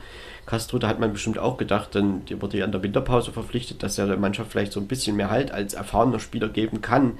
Am Ende äh, ja, konnte er dem, der Mannschaft sicherlich auch nicht den Stempel aufdrücken. Und man stützt sich da schon viel auf Ideen von Patrick Wimmer, aber das ist natürlich auch ein junger Spieler und äh, der hat sicherlich auch noch nicht so viel Erfahrung, hat seine Offensivszenen auf alle Fälle, wechselt ja nach Wolfsburg nach der Saison, aber äh, es ist halt wirklich das Problem der Arminia einfach, einfach in der Offensive zu sehen und oder zu suchen. Und äh, man hat jetzt in Bezug auf die Tabelle nichts Minus gemacht, aber man muss jetzt halt wirklich in den letzten beiden Spielen in Bochum am Freitag und dann am letzten Spieltag auf der Alm gegen Leipzig, man muss halt punkten, um nicht abzusteigen und man kann natürlich am nächsten Spieltag eine gute Situation für sich selbst schaffen, indem man eben in Bochum gewinnt und den VfB Stuttgart, der in München spielt, absolut unter Druck setzt. Ne? Also Bayern, äh, Stuttgart spielt am Sonntag ja. und, und, Bielefeld am Freitag. Also das wäre schon ja. aus Bielefelder Sicht eine richtig, richtig coole Sache, wenn die in Bochum eben gewinnen würden. Und ich sagte ganz ehrlich, Jürgen, Bochum wir haben viel Positives über die Mannschaft gesagt, aber ich traue Bielefeld das schon zu, weil Bochum, der Klassenhalt ist einfach sicher und Bielefeld hat nur noch diese Chance. Ja, und guck mal, damals Gladbach, da haben wir auch gesagt, dann mal gucken, wie es wird und dann gewinnen die da 2-0. Und warum soll Bielefeld das nicht auch hinkriegen? Und ich denke, dass Bielefeld wirklich diese eine Chance nur noch hat, denn gelingt der Sieg in Bochum nicht. Ich weiß nicht, äh, Stuttgart, also dass Stuttgart in München nicht gewinnt, die Wahrscheinlichkeit ist ja schon da. So, und da ja. kann Bielefeld tatsächlich den nächsten Spieltag mit, dem, mit Platz 16 abschließen, also vorm VfB sein und so aus eigener Kraft eben das irgendwie schaffen am letzten Spieltag. Ne? Stuttgart hatte da auch ein schweres Spiel gegen den ersten FC Köln, genauso wie eben ja, Bielefeld gegen Leipzig, also beides mal die gleiche Konstellation. Abstiegsplatz gegen ähm, ja, Europa-Einzug in die europäischen Plätze. Und insofern könnte Bielefeld da am Freitag schon noch mal einen Schritt machen, aber dafür muss man eben auch mal ein Tor erzielen. Und der VfB Bochum, natürlich könnte man sich auch vorstellen, dass sie noch mal einen richtig genialen Abschluss im heimischen Stadion mit ihren Fans da feiern wollen und da auch Bielefeld vielleicht keine Chance lassen. Aber die Arminia muss auf alle Fälle am Freitag richtig arg dagegenhalten und dann tatsächlich versuchen, auf alle Fälle nicht als Verlierer daraus zu gehen. Ja, und wenn nicht am Freitag, wann dann? Ne? Das, ist, das ja. ist wirklich, wir haben es ja schon ja. oft genug gesagt, das wäre echt die letzte. Hat fast nötig gewesen, ne? Das hätte ich ja, ja, ja, ja, auf jeden Fall. Ja, ja. Aber dadurch, das dass der VfB eben auch noch 1-1 spielt, war es dann im Endeffekt auch eine verpasste Chance natürlich, aber am Ende vielleicht auch nicht ganz, ganz, ganz so schlimm. Richtig. Und insofern, ja, wie das alles zu bewerten ist mit dem Trainerwechsel und so weiter, das ist sicherlich mal was für einen späteren Zeitpunkt. Äh, jetzt geht es tatsächlich nur ums, einfach ums Überleben in der Bundesliga. Und ja. Hertha scheint das noch irgendwie das Blatt gedreht zu haben und äh, sie können jetzt gegen Mainz am Wochenende das natürlich auch rechnerisch klar machen. Und ähm, in Bielefeld, ja, ich glaube, Hertha wird jetzt nicht direkt böse gewesen sein, mit diesem Punkt dann äh, am Ende nach Hause fahren zu dürfen. Klar kann man sich ärgern, äh, dass man sich am Wochenende schon klar gemacht hat, aber ich glaube, am Ende war das eben einfach irgendwo ein unentschieden Spiel. Ne? Und wir hatten ja 7 zu 11 Torschüsse, das ist auch nicht so viel. Die Passquoten 77% bei Bielefeld, 72% bei der Hertha, 55% Ballbesitz bei Bielefeld. Ja, sie können halt mit Ball nicht so sehr viel anfangen. Ne? Und 48% zu 52% Zweikampfquote pro Hertha. Also insofern es ist alles relativ ausgeglichen und ich glaube, das 1 zu 1 ist dann irgendwo ein Ergebnis, ja, was für dieses Spiel schon irgendwo, ja, was man erwarten konnte. Ja, müssen, müssen beide mitleben, ja, und, und werden irgendwo auch beide mitleben. Ist halt so. Hätten halt beide Probleme nicht. Bielefeld hätte einen nee, Schritt tun nein. können. Ne? Ja, hätten beide ordentlich sich bewegen können, aber keiner hat es geschafft. Also werden wir die Spannung auch weiter mitnehmen in die letzten beiden Spieltage. Man muss ja einfach dazu sagen, hätte Bielefeld dort einen Dreier geholt, hätte man die Hertha halt mit unten gehalten. Ne? Dann hätte man einfach die Hertha noch in Reichweite gehabt und das Torverhältnis von Bielefeld ist besser. Und deshalb Richtig. ist es halt aus Bielefelder Sicht, also sie haben halt im Prinzip nur noch diese eine Chance, auf Platz 16 zu kommen. Und dafür müsste aber der VfB Stuttgart absteigen. Und der VfB Stuttgart, dazu kommen wir jetzt gleich, ist das sicherlich eine Mannschaft, die irgendwie auch noch was erreichen will. Und äh, da ist, das ist sicherlich nicht ja, der einfachste Gegner für Arminia, da jetzt irgendwie die noch runterzuschubsen und selbst noch drin zu bleiben. Hm. Ja, sicher, das ist richtig. Und insofern, ja, ja wir werden es sehen. Am Freitag in Bochum, glaube ich, kann sich, wird sich vieles entscheiden. Ich denke ganz ehrlich, sollte Bielefeld dort nicht punkten und im Idealfall natürlich ein Dreier, ich glaube, dann ist es zu Ende.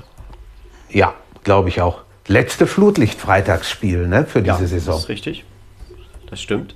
Und da haben sie sich nochmal, ja, würde ich jetzt einfach mal sagen, einen schönen Standort ausgewählt, oder? Ja, also, ja, doch. Ich denke, also, nach Bochum das kann man ja, schon. Ja, das ist schon, kann man, kann man. Wird, wird interessant. Könnte ich mir auch vorstellen. Ja, Jürgen, äh, ja, weil wir gerade dabei sind. Ähm, denn das nächste Samstagabendspiel wird in Berlin stattfinden. Hertha BSC Berlin gegen den ersten FSV Mainz 05. Also ich sag dir mal so, als ich vor ein paar Wochen den Spielplan so durchguckte und sah, dass dieses Spiel an diesem Samstagabend stattfindet, dachte ich schon so, wie sind sie denn auf die Idee gekommen? Ja, manchmal kann man sich das fragen, das stimmt. Allerdings. Aber gut, irgendwie. Äh, ich möcht, bin ja jetzt nicht der, der da irgendwas kritisieren möchte oder irgendwas, aber äh, so richtig, keine Ahnung, ich habe auch die Partien mal versucht durchzugucken vom 33. Spieltag. Also ich sag mal, da hätte sich schon ein bisschen was anderes angeboten irgendwie, aber na gut. Ja. Ähm, also alles klar. Äh, ja. Weil es ist ja auch nicht viel Spannung mehr drin. Ne? Die Hertha braucht rechnerisch Nein. einen Punkt. Also, na gut, sie braucht rechnerisch Sieg, aber und Mainz, das kann alles spektakulär werden, wie wir Mainz, jetzt auch am vergangenen Sonntag gesehen haben. Aber, ja. aber trotzdem ist jetzt Hertha gegen Mainz. Tja, also die Beweggründe würden mich schon mal interessieren. Ja, kann, kann theoretisch auch 0-0 ausgehen, ne? Das ist jetzt nicht so unwahrscheinlich. Das, ja. Also es wäre zumindest nichts, was mich überraschen würde, sagen wir es mal so. Das ist richtig. Das insofern ist richtig. gönnen wir Mainz und auch Hertha diesen Samstagabend und dann können sie gerne da zeigen, dass es auch spektakulär werden kann. Und insofern ja. Hertha dann am letzten Spieltag noch im Signal Iduna Park gegen Borussia Dortmund. Und ja, da können sie einen schönen Saisonausklang nochmal feiern. Äh, ich denke doch, die Hertha wird die Kurve nochmal bekommen haben, oder? Das wird jetzt. Ja, glaube ich auch. Ja, ja, ja, ja, ja. Also die, die fallen da unten nicht mehr raus. Kann ich mir nicht vorstellen. Nee, das, also da müsste wirklich ganz, ganz viel schief gehen und ganz viel schief gehen heißt eigentlich zwei Niederlagen. Ne? Und die anderen beiden unten müssten natürlich auch fast zweimal gewinnen. So, und äh, dass das ja. alles zusammenkommt. Nein, glaub, nein, glaub nein. Das ist schon, schon mittleres Fußballwunder.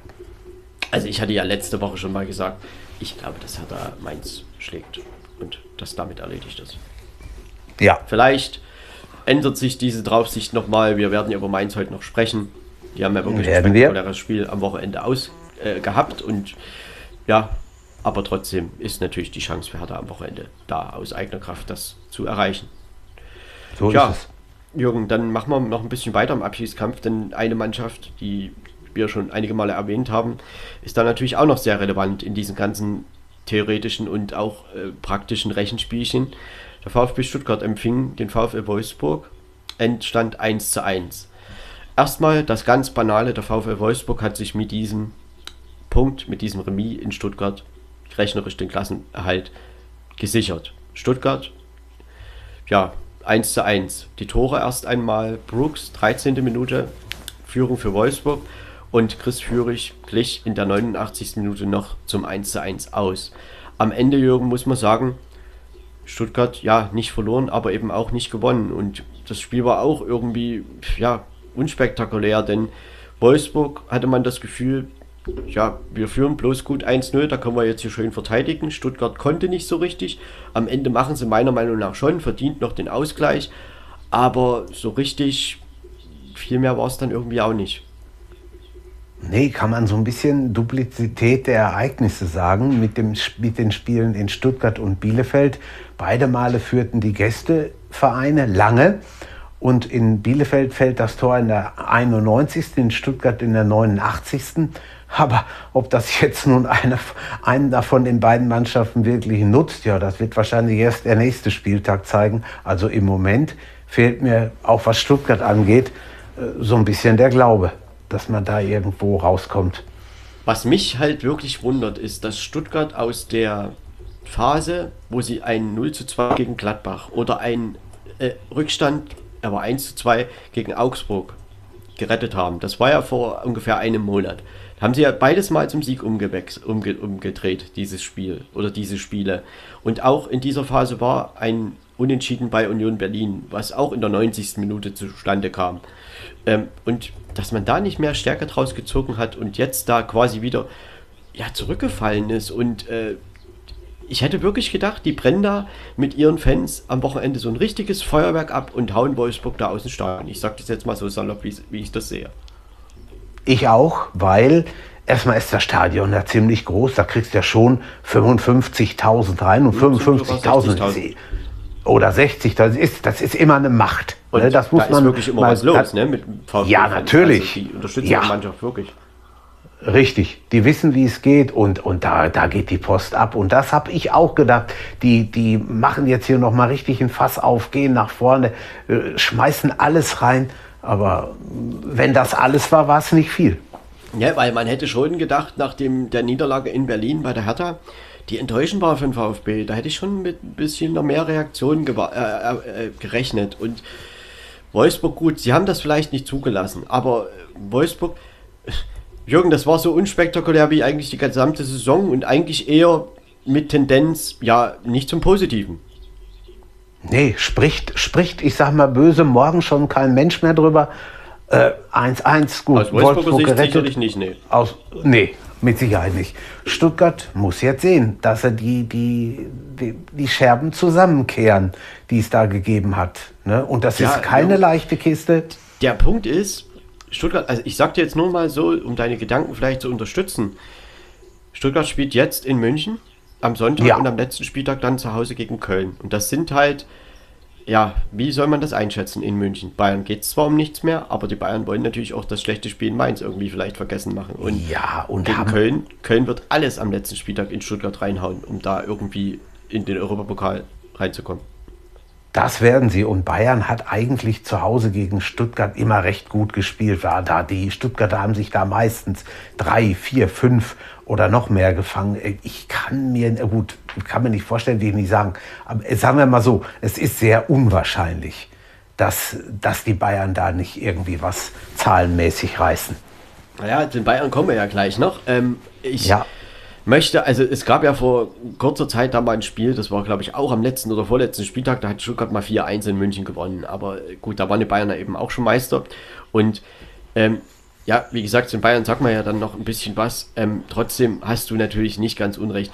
Die Wahrscheinlichkeit, dass man jetzt in München da irgendwie was holt, ich sehe sie, glaube ich, auch nicht so groß. Aber auf der anderen Seite in der Saisonendphase passieren eben Sachen, die manchmal eben sonst nicht passieren. Und ja, natürlich. Stuttgart es wäre halt der Worst Case, wirklich wie ich es vorhin schon mal skizziert habe. Freitag Bielefeld gewinnt in Bochum und Stuttgart steht unter Druck in München. Ja, ja. Das wäre von VfB, aus VfBs Sicht wirklich nicht gut. Ja, das stimmt. kann man so sagen. Und das stimmt. Irgendwie hat man so ein bisschen das Gefühl, man hat sich zu lange äh, ich will nicht sagen, das so gut geredet und gesagt, ach naja, wir sind ja zu gut für den, dass wir absteigen und so weiter. Und jetzt steht man halt zwei Spieltage vor Schluss wirklich unter Druck. Und äh, dass du gegen Wolfsburg vielleicht auch mal nur 1-1 spielst, das ist ja jetzt nicht, nicht allzu schlimm. Aber in der Situation ist es halt nicht gut. Ne? Und Wolfsburg hat natürlich alles dafür getan, um in Stuttgart nicht zu verlieren. Diese frühe Führung, die spielte ihnen natürlich auch in die Karten. Und das war halt dann wenig spektakulär. Äh, und Stuttgart prallte immer wieder und immer wieder an dieser Wand ab. Ähm, klar, Stuttgart hat 19 Torschüsse zustande gekriegt, aber eben halt wenig Ungefährliches. Wolfsburg übrigens 15. Also das, so hoch kam mir die Zahl gar nicht vor. Ähm, und ja, Ballbesitz eben Stuttgart 57 Prozent. Zweikampfquote war fast gleich, 49 zu 51 Prozent. Also insofern, es ist am Ende ein 1-1, was wahrscheinlich dann leistungsgerecht ist. Und Stuttgart steht weiter unter Druck. Wolfsburg hat sich damit rechnerisch gerettet. Jürgen, Wolfsburg werden wir sicherlich in der Saison ähm, Rückbilanz auch nochmal drüber sprechen müssen, was da los war. Denn irgendwie ging das unter Kofeld ähnlich weiter, wie es unter Van Bommel begann.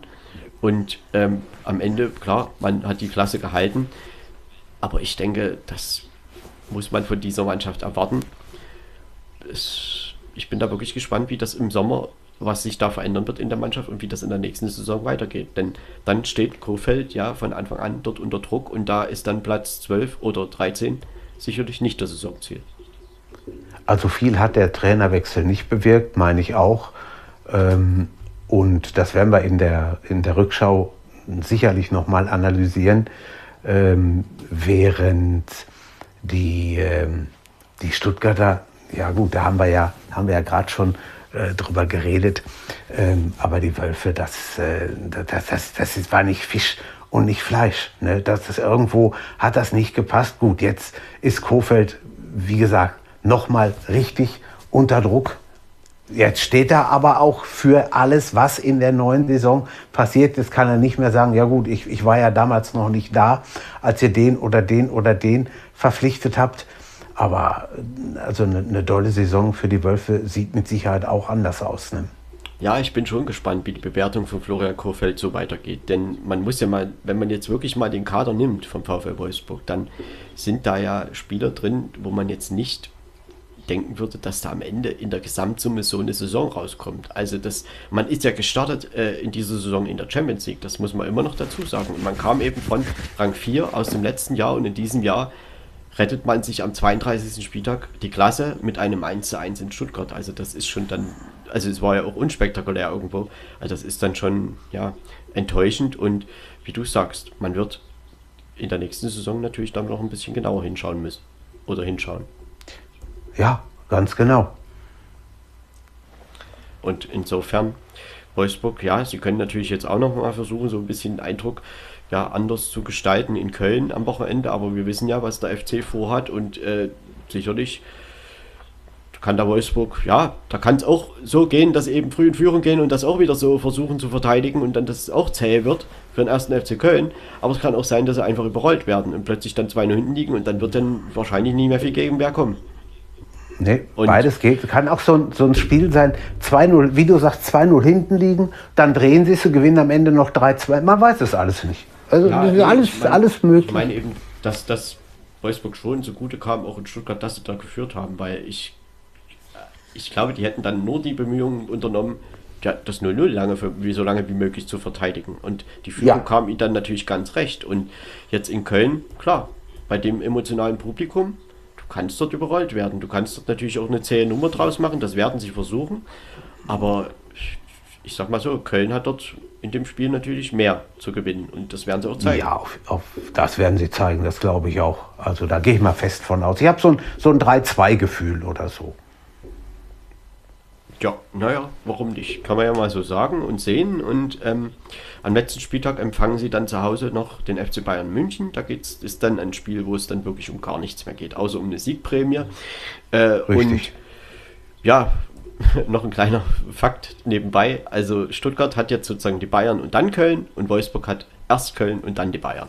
Das nur so mal ja, nebenbei. Das ist, äh, das ist auch manchmal sehr interessant. So passiert das eben manchmal ne, in der Spielplangestaltung. Ja, und ja.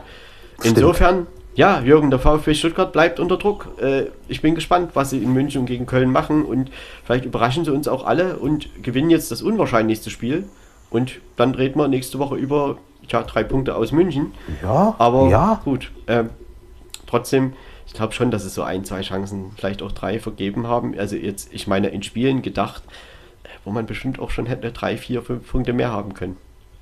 Ja, mit Sicherheit. Du hast es ja eben schon gesagt, viel zu lange sich das zu gut geredet. Und mhm. wenn man das tut, Und dann, dann, dann, dann fällst du am Ende. Das kriegst du nicht mehr hin. Du kriegst das nicht in zwei, drei, vier Spielen umgedreht. Das geht einfach nicht. Ja, und insofern werden wir schauen, wie das dann im Abschießkampf von VfB nochmal endet. Also es wäre schon enttäuschend, wenn man jetzt in sechs Jahren zum dritten Mal absteigen würde. Und die Gefahr, das stimmt. die ist tatsächlich jetzt echt richtig, die ist einfach ja, groß, ne? weil ein Szenario, wie ich das schon angesprochen habe, mit, dass eben Bielefeld jetzt am Wochenende gewinnt und Stuttgart nicht oder sogar verliert in München, das ist nicht unwahrscheinlich. Und dann ist man auf Rang 17 und dann möchte ich mal sehen, wie das am letzten Spieltag ausgeht. Ja, dann brennt im wahrsten Sinn des Wortes, wie wir das hier so oft gesagt haben, der Baum. Ja, der Baum, ich weiß nicht, ob der in München brennt. Ähm, also vielleicht noch nicht ganz, aber trotzdem war es am Wochenende ein bemerkenswertes Spiel da in Mainz. Die Bayern waren zu Gast und ja, bemerkenswert aus zweierlei Richtungen.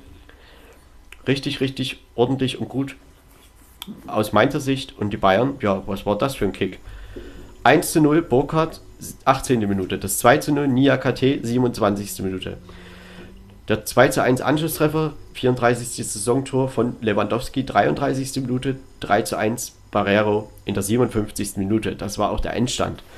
Jürgen, tja, was war denn das? Was haben die Bayern sich dabei wohl gedacht? Äh, nicht viel. Nicht viel. Also kann, kann nicht viel gewesen sein. A, keine Lust. B, keine Luft. Also irgendwie hat da nicht viel gepasst. Ich könnte auch sagen, überhaupt nichts gepasst. Der einzige, der wahrscheinlich noch wollte, war Lewandowski, der jetzt mittlerweile, wie du das schon gerade gesagt hast, bei 34 Toren äh, angekommen ist. Aber die anderen, also ich weiß ja nicht, äh, gut, es ging für die um nichts mehr, das ist richtig. Aber ob man so äh, bei Mainz auftreten muss und, und sich mehr oder weniger äh, lustlos 1 zu 3 geschlagen geben muss. Also ich weiß nicht, äh, da, da, das ist eines Meisters eigentlich unwürdig. Tut mir leid. Ja, und ich möchte einfach dazu sagen, ähm, die Bayern haben in Mainz sieben Torschüsse hinbekommen. Das ist ein Wert, so niedrig. Ich glaube, einstellig ist er beim Bayern selten. Mainz Stimmt. dagegen 22. Also 22 zu 7 Torschüsse, das ist schon echt ein Unterschied. Und ich sag oh mal so, ja. so, war, so war auch der Unterschied irgendwie auf dem Platz. Also man muss ja noch dazu sagen, zu den drei Treffern, Mainz hatte auch noch dreimal Aluminium getroffen. Und demzufolge war dieses 3-1 noch gnädig für die Bayern. Also das hätte auch, oh, hätte auch fünf oder sechs geben, geben definitiv. können. Ganz klar. Und Mainz hat ja. so eine Power gemacht von Anfang an und das in beiden Halbzeiten.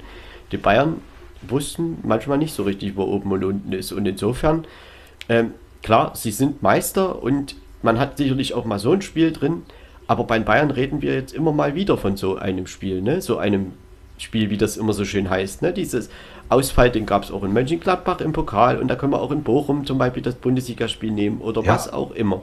So, und was auch noch auffällt und ich hier erwähnen möchte, ist die geringe Laufleistung der Bayern, 104,07 Kilometer, Mainz 111,63 und 104 für die Bayern das ist ein sehr, sehr, sehr niedriger Wert. Also egal, ob für die Bayern oder jemand anderes, das ist einfach insgesamt ein sehr niedriger Wert. Und ja, und auch hier gehen die Diskussionen sicherlich weiter, wenn die Bayern am Samstag zu Hause gegen Stuttgart verlieren. Was ist dann? Ich meine, Meister hin oder her, die wollten eh mehr in dieser Saison. Das, das hat schon nicht funktioniert. Aber dann wird es auch, da, da kommt dann einiges noch raus. Was wird aus der äh, Personalfrage Lewandowski? Ne? Was, was, wie geht das weiter? Also da ist, äh, da ist noch einiges zu besprechen. Ja, Jürgen, ich glaube, dass wir hatten ja die Bayern vor zwei Folgen mal so ein bisschen ausführlicher besprochen. Ich glaube, dass diese ganzen Themen, die die Bayern so haben, die ganzen Verträge, die da ungeklärt sind und auch vielleicht die Spielart, also oder die Spielanlage, ähm, dass das alles Themen sind. Ich meine, solange man erfolgreich ist, spricht da niemand so richtig laut drüber. Aber man hat jetzt nun ein paar Niederlagen hinnehmen müssen und eben auch schmerzliche Niederlagen, zum Beispiel eben das Ausscheiden in der Champions League. Ähm, ja. Und dann kommt das plötzlich alles wieder so an die, Deck, an die, sag ich mal, an, an die Öffentlichkeit und darüber wird dann natürlich auch spekuliert und gesprochen. Und ähm, natürlich sind die Bayern Meister und das kann man auch mal den Bayern zugestehen, so ein Spiel, aber Mainz, wir müssen dazu einfach mal sagen, sie kommen aus einer grässlichen Leistung und aus einem 0 zu 5 gegen Wolfsburg. Und dass sie da so rausgehen und so ein Feuerwerk abbrennen und das gegen Bayern München, das hätte ich nicht erwartet. Nee, und Svensson, auch der, der Trainer, der muss die motiviert haben, bis unter die Haarspitzen, dass sie wirklich sagen, so Freunde, komm, jetzt gehen wir mal hier raus und jetzt wollen wir mal zeigen, wo der Bartel den Most holt. Und wenn sie am Ende nicht mehr wissen, ob sie Männlein oder Weiblein sind. So ungefähr haben die Mainzer gespielt mit den Bayern. Ne? Das war wirklich atemberaubend. Also das ging wirklich ja. immer drauf und immer drauf. Und die Bayern wussten manchmal gar nicht so richtig, was oben und unten ist. Am Ende, ja, ja natürlich haben sie auch ein schönes Tor erzielt. Also das, das muss man, natürlich haben die Bayern dieses Potenzial. Und das zeigen sie auch immer wieder. Aber man hätte dann schon gedacht nach dem 2-1, naja gut, nun kommen sie und nun machen sie das mal alles ein bisschen ruhiger. Und äh, trotzdem, am Ende war einfach Mainz der absolut verdiente Sieger hat diesen, ja, Eindruck der vergangenen Wochen schon wieder so ein bisschen weggemacht, denn dass es Mainz anders kann als in den vergangenen Wochen. Also war ja nicht nur das 0 zu 5 in Wolfsburg, sondern auch eine Niederlage in Köln nach 2-0 Führung und da gab es ja noch einiges andere, ähm, aber trotzdem Mainz, gerade zu Hause, ist das eigentlich, ist das schon eine Bereicherung und insofern haben sie jetzt auch mal gezeigt, ja, wie das eben geht, die Bayern. Ich denke, bei Bayern wird es auch viele Diskussionen in der Sommerpause geben. Denn äh, klar, Süle geht, das ist ja immer irgendwo eine Stütze gewesen, wenn er fit war. Naja, und dann eben auch die Diskussionen zum Beispiel über Sané und über Gnabry, der Vertrag ist noch unbeantwortet, was da wird. Dann Sabitzer ist auch ein Transfer, der irgendwo ja. nicht richtig gelungen ist. Äh, Lewandowski, die Situation ist ungeklärt und so weiter. Wir brauchen die Themen ja jetzt hier nicht alle wieder aufzählen. Ähm, machen wir sicherlich in der Saisonrückblicksfolge auch nochmal so ein bisschen.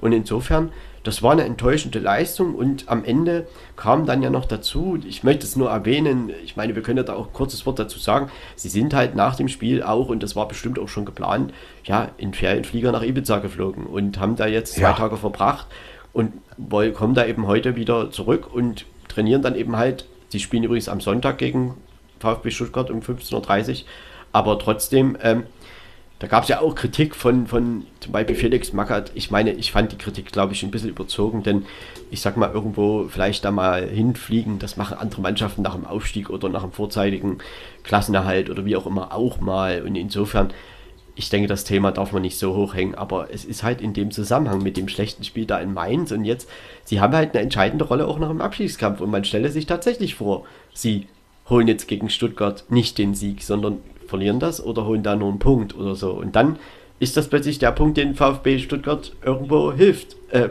natürlich, der VfB wird auch seinen Teil dazu beitragen, aber das hätte dann zumindest so ein, naja, da wird jetzt bestimmt drüber gesprochen werden. Das kann man dann schon so sagen. Also ich muss ganz ehrlich sagen, ich kann das nicht verstehen. Es bleibt auch ein Geschmäckle. Nach dem Spiel hätte ich das nicht gemacht. Ganz ehrlich. Und also äh, du verlierst da. Ich kann deine, du verlierst deine, da 3-1.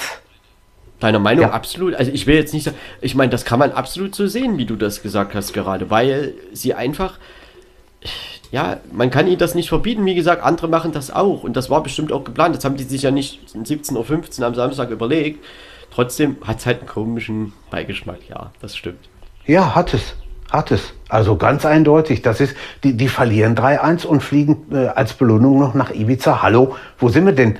Äh, ich kann auch, ich sage das jetzt mal so, ich kann auch keine Schweinearbeit abliefern und kann dann zum Chef gehen und sagen, hier komm, gib mir mal 200 Euro mehr. Der, der, der sagt, weißt du was, da hat der liebe Gott das Loch gelassen, mach's gut und das war's dann. Ne? Das, das, das geht nicht. Das kannst du Leuten nicht erklären.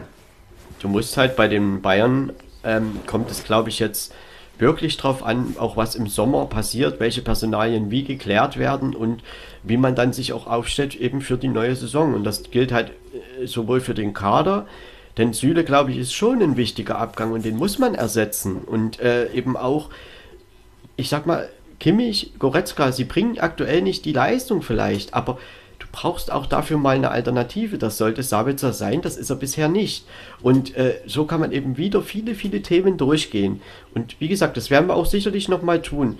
Und in der neuen Saison wird dann sicherlich auch Julian Nagelsmann anders gemessen an den Erfolgen, die dann kommen oder eben auch nicht, als in dieser Saison. Ich meine, sie sind Meister geworden, das kann man alles so nehmen, aber die Champions League und der Pokal ist natürlich nicht so gelaufen, wie man das wollte. Und es gibt auch viele Spiele in der Liga, die wir da auch finden werden, die eben nicht so richtig gut waren, wo sie am Ende zwar gewonnen haben, sie haben die individuelle Klasse immer wieder und die zeigen sie auch, äh, aber es gibt eben auch immer wieder auch defensive Schwächen, die wurden nicht immer ausgenutzt, aber die Bayern sind schon mehr anfällig als in manchen Jahren zuvor und das hat Mainz jetzt am Wochenende wirklich eindrucksvoll gezeigt. Ja, wenn wir dann noch über Nagelsmann reden müssen, ne? warten wir mal ab. Ich, ich gehe davon aus, aber ich möchte die, die letzten beiden Spiele erstmal abwarten. Das ist genau wie in Dortmund und dann wollen wir mal gucken, was am Ende dabei rumkommt. Aber Junge, ich glaube ganz ehrlich, dass die Bayern den Eindruck am Sonntag ein bisschen wegmachen wollen. Also ich denke schon, dass die gegen Stuttgart ich auch. dagegen gehen. Also das glaube ich ehrlich gesagt ich, wirklich. Ich glaube, ich, ich glaube das auch. Aber wir müssen uns immer auch Eventualität offen halten. Was ist, wenn nicht? Aber es geht auch nicht um das Spiel gegen Stuttgart, weil das entscheidet jetzt nichts Nein. mehr für die Bayern. Ne? Äh, es geht Nein, einfach das ist darum, richtig. Das stimmt. Wie man, wie man die neue Saison angeht. Und da geht es um Nagelsmann ja. in der einen Sache. Man wird auch an Nagelsmann sicherlich lange festhalten, weil man hat ihm auch einen Fünfjahresvertrag nicht umsonst gegeben. Ja, ähm, ja das stimmt. Aber, aber trotzdem gibt es dann natürlich auch Diskussionen um ja, Sportvorstand Salihamidzic, vielleicht auch Oliver Kahn, ja, wie man ja. den Kahn, äh, den, nicht den Kahn, den Kader neu ausrichtet oder überhaupt, äh, was man da macht mit Verlängerungen und so weiter. Und natürlich ist am Ende des Tages auch der sportliche Erfolg spielt da eine Rolle und man darf sich sicherlich ein Aus gegen Villarreal, also einer Mannschaft der Kategorie Villarreal, nicht nochmal erlauben. Und in 0 zu 5 im Pokal, egal ob in Dortmund, in Mönchengladbach oder sonst wo, also die Art und Weise, da geht es nicht ums Resultat, sondern um die Art und Weise, das darf sicherlich auch nicht nochmal unbedingt passieren. Nee, das geht, geht gar nicht. Das geht gar nicht. Das war einfach viel zu heftig. Und insofern nehmen wir es jetzt mal so hin, es war ein schlechtes Saisonspiel der Bayern und alles gut. Ja. Mainz hat das auch richtig gut gemacht, das muss man schon dazu sagen. Und insofern glaube ich, Mainz ja, hat nochmal den Eindruck so ein bisschen aufs Positive gelenkt, wird die, die Saison auch im Mittelfeld beenden ähm, ja, zwischen 9 und 12, so ungefähr. Ja, sie spielen jetzt. Ja. Am Wochenende, wie gesagt, das Topspiel bei der Hertha in Berlin und am letzten Spieltag nochmal so ein kleines Derby zu Hause gegen Frankfurt. Ja, da geht es dann nochmal richtig schön. Das Duell um Platz 9 kann man das dann nennen oder so.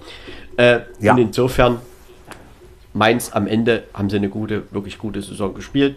Ich glaube, auch da ja. wird sicherlich Bo Svensson und seine Verantwortlichen im Sommer ein paar Stellschrauben drehen und dann werden wir mal sehen, wie sie dann in der neuen Saison wieder aufgestellt und werden und angreifen. Denn ich sag mal, zu Hause spielen sie halt immer sehr, ich will, möchte schon fast überragend nennen, meistens zumindest. Und auswärts ist es dann eben meistens das Gegenteil. Und das führt dann am Ende eben zu Platz 9 oder 10. So. Und wenn man das auswärts auch nochmal so ein bisschen kompensieren könnte, was man zu Hause macht, geht es vielleicht auch mal in höhere Sphären. Äh, auch ja, vielleicht kann überraschend, durch. aber möglich ist das schon. Kann durchaus sein. Ja, ja. Ähm, eines möchte ich noch sagen, und zwar Sascha Stegemann hat am Wochenende dieses Spiel in Mainz gepfiffen und Sascha Stegemann, den erwähne ich deshalb, weil heute festgelegt und bekannt gegeben wurde, dass er am 21. Mai das Pokalfinale in Berlin erbleibt. Pokalfinale? Ah ja, wird. okay. Ja. Gut. Das noch eine kleine Randnotiz und ich denke, da werden wir jetzt die Bayern und auch Mainz für diese Folge erstmal so dabei belassen und ähm, die Bayern, ja, am Wochenende, wie gesagt, Stuttgart und das wollte ich noch sagen, am letzten Spieltag in Wolfsburg. Also das sind die beiden Spiele. Ja, das sind zwei Spiele, da, geht es halt, ja, Stuttgart braucht die Punkte, der Rest braucht nichts mehr. Und insofern, wir werden sehen, wie, welche Rolle die Bayern da jetzt spielen werden am Wochenende. Bin ich tatsächlich gespannt. Ja, und gerade auch, nach dieser schlechten Leistung in Mainz. Ja, kann auch ein 5-5 werden irgendwie noch an den beiden letzten Spieltagen irgendwo. Weiß man nie. Alles drin. Natürlich, also im letzten, letzten Spieltagen ist natürlich immer irgendwie, wo es dann um nichts mehr geht. Da kannst du ein ja. Scheibenschießen machen, da kannst du auch ein 0-0 draus machen, da geht alles. Ich sag mal so, wenn Stuttgart in München 5-5 spielt, dann möchte ich aber bitte, dass Stuttgart 5-4 gewinnt wenn das schon so spektakulär ja. sein soll. Ja. Aber gut, das, das wäre nebenbei.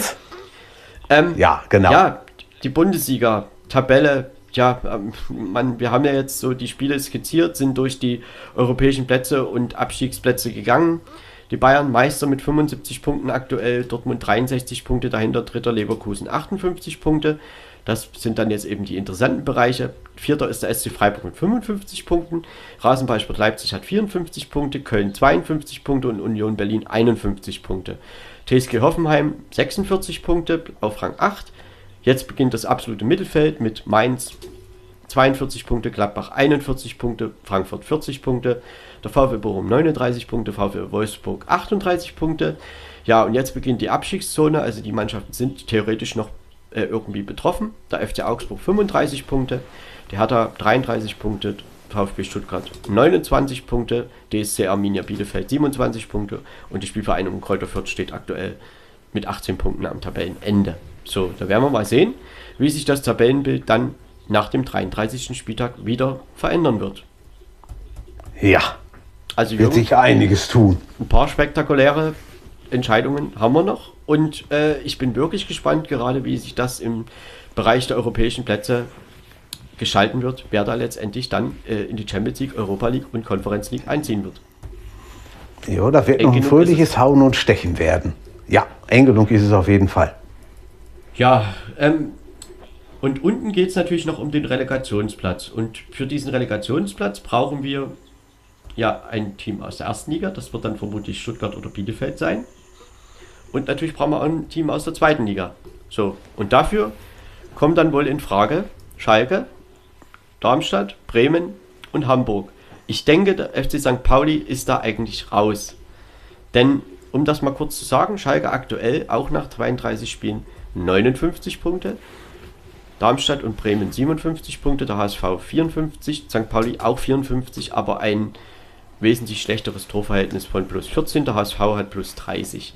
Das heißt, ähm, ja, Schalke, Schalke kann mit zwei Siegen, sie spielen gegen St. Pauli und auch und dann noch gegen Nürnberg. Sie können mit vier Punkten quasi, weil sie auch ein Torverhältnis haben, was einfach gut ist, können sie den aus Aufstieg aus eigener Kraft schaffen. Und ich sagte Jürgen, ich weiß nicht, wie du dazu denkst, Schalke wird das durchziehen. Definitiv, ja. Sie gehören auch in die erste Liga. Ich habe immer gesagt, ohne Corona wären die mit Sicherheit niemals abgestiegen. Also da bin ich hundertprozentig sicher, die gehören ins Oberhaus und die, das werden die auch schaffen. Die werden den Sack zu Hause gegen St. Pauli zumachen. Und da muss man gucken, wer als zweites mit aufsteigt, ob Darmstadt oder Bremen. Ich schätze mal, einer von beiden wird es werden. Hamburg, wenn man Glück hat, Relegation. Aber das, das ist so, was, was ich überlege, was ich so, was so ja. auf meinem Schirm ist. Der Punkt ist, bei Werder Bremen haben wir ja vor einer Woche gesagt, 4-1 gewonnen auf Schalke, Bremen als absolut in eigener Hand, hat Kiel, Aue und Regensburg als Gegner und das ist doch alles ein gutes Programm und gut machbar. Was macht Werder Bremen am nächsten Spieltag? 2-0 führen gegen Kiel, am Ende 3-2 verlieren. So, was passiert? Man fällt zurück von 1 auf 3. So, und Darmstadt gewinnt parallel eben 6 zu 0 gegen Aue, die damit den Abstieg von Aue besiegeln und geht aber durch die bessere Tordifferenz, die um 6 besser ist, äh, an Werder Bremen vorbei. So, und damit ist Bremen jetzt wieder ja, irgendwie angewiesen darauf, dass Darmstadt eben nicht beides gewinnt. Oder Schalke. Oder wie auch immer. Richtig. Und das richtig. hätte ich vor einer Woche nicht Ganz gesagt. Genau. Also das muss ich ehrlich mal sagen. Und äh, dass Bremen das wirklich, und sie haben Chancen gegen Kiel zum 3-0, 4-0 und so weiter. Und sie nutzen das nicht. Und so hat sich das jetzt im Prinzip innerhalb von einer Woche wieder total verändert. Also gerade aus Bremer Sicht. Und vielleicht reden wir nächste Woche davon, dass St. Pauli auf Schalke gewonnen hat und plötzlich auch wieder in der Verrechnung oder in der Verlosung mit drin ist und Schalke auch wieder zittern muss. Also insofern, das ist einfach super, super eng in dieser zweiten Liga. Und der HSV, ja. um die gleich nochmal mit reinzunehmen, äh, der HSV ist halt Vierter mit 54 Punkten, drei hinter Darmstadt und Bremen, hat ein Torverhältnis von plus 30 das ist das Beste in der zweiten Liga. Und sie brauchen natürlich dafür einen Patzer noch von Bremen oder von Darmstadt.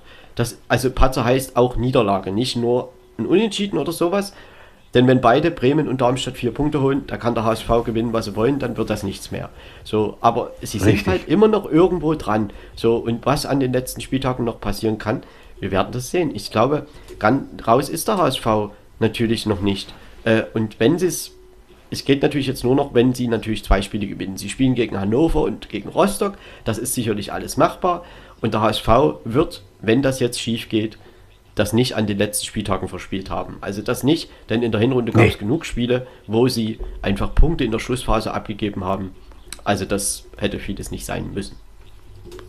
Ja, wie Hamburg halt immer. Ne? Hamburg-like ja. und äh, das, das, ist, das ist was, was nicht zusammengeht, was nicht also zusammenpasst. Echt kurios wäre, wenn Hamburg jetzt zum vierten Mal nacheinander in der zweiten Liga wieder Vierter werden würde. Ja, immer wieder der gleiche Ja. Platz, aber eben nicht der dritte, der zweite, Die, die, erste, werden, die, sondern die, der die, vierte.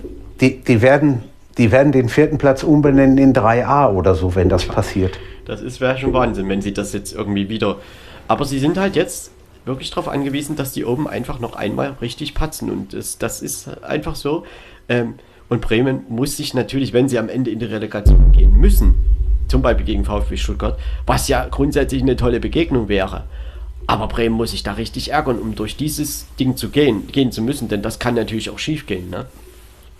Ja, du kannst nicht 3-2 zu Hause nach 2-0 Führung gegen Kiel verlieren. Ja, also Kiel da, das geht Also irgendwo Kiel- gar nicht. Für ja, Kiel sicher. halt um, um, um einen Tabellenplatz ne? und um eine TV-Tabelle, aber Ja. um nichts weiter. Und das ist schon für Bremen Nee. sehr ärgerlich. Aber ganz ehrlich, Jürgen, wahrscheinlich reden wir in der Woche wieder um was, über was anderes. Ne? Das muss man ja, auch ja. mal so sagen. Ja, ja. Äh, Ich- denn Darmstadt, die spielen Ich würde gegen mich nicht wundern. Und Paderborn, ich sag mal so, in Düsseldorf muss Darmstadt auch erstmal gewinnen. Aber sie Ja. wissen halt, dass sie alles jetzt in eigener Hand haben. So, das ist, das ist Richtig. Ja, Und insofern ja kann man wird einfach sagen, Man wird sehen. St. Pauli spielt jetzt auf Schalke, die sind natürlich nur noch minimal da drin, aber wenn sie auf Schalke gewinnen, wie gesagt, sind sie auch wieder mit in der Verrechnung, je nachdem auch wie die anderen eben natürlich. spielen. Und Nürnberg ist Ja. natürlich durch das 1-1 bei St. Pauli und davor die Niederlage gegen Sandhausen mit sechs Punkten Rückstand auf Rang 3 und 2 ist Nürnberg raus. Das, da kann man, glaube ich, Ja, nichts das mehr. raus. Das, Aber das sage keiner. Schalke kann, sage keiner, Schalke kann zu Hause nicht gegen St. Pauli verlieren. Auch das geht. Natürlich, also das kann man nicht ausschließen, definitiv nicht. Obwohl bei St. Pauli es jetzt sehr, sehr viele Corona-Fälle gibt und sie gar keine Stimmt. richtige spielfähige Mannschaft mehr haben. Und also da wurde heute auch schon was von Verlegung gesprochen und so weiter. St. Pauli will das aber wohl, stand heute hab nicht. ich ja- Man wird sehen, wie sich bis zum Samstag entwickelt. Ja. Das ist ja Samstagabend Topspiel. Und insofern, Mhm. ja, natürlich kann sich St. Pauli damit nochmal reinschießen. Das, das ist natürlich möglich. Aber da muss vieles zusammenkommen. Denn St. Pauli hat halt auch von all denen, die da oben stehen, das schlechteste Torverhältnis. Das muss man dann schon auch sagen. Ja. Und insofern, Ist richtig. Jürgen, auf alle Fälle können wir uns auf noch zwei richtig spannende und spektakuläre Spieltage im Aufstiegskampf der zweiten Liga freuen. Es wird rassig werden, ganz bestimmt. Denn, um das noch kurz zu sagen, der Abstiegskampf ist entschieden. Aue und Ingolstadt steigen ab. Genau. Und Dynamo Dresden Ja. geht definitiv in die Relegation. Dresden.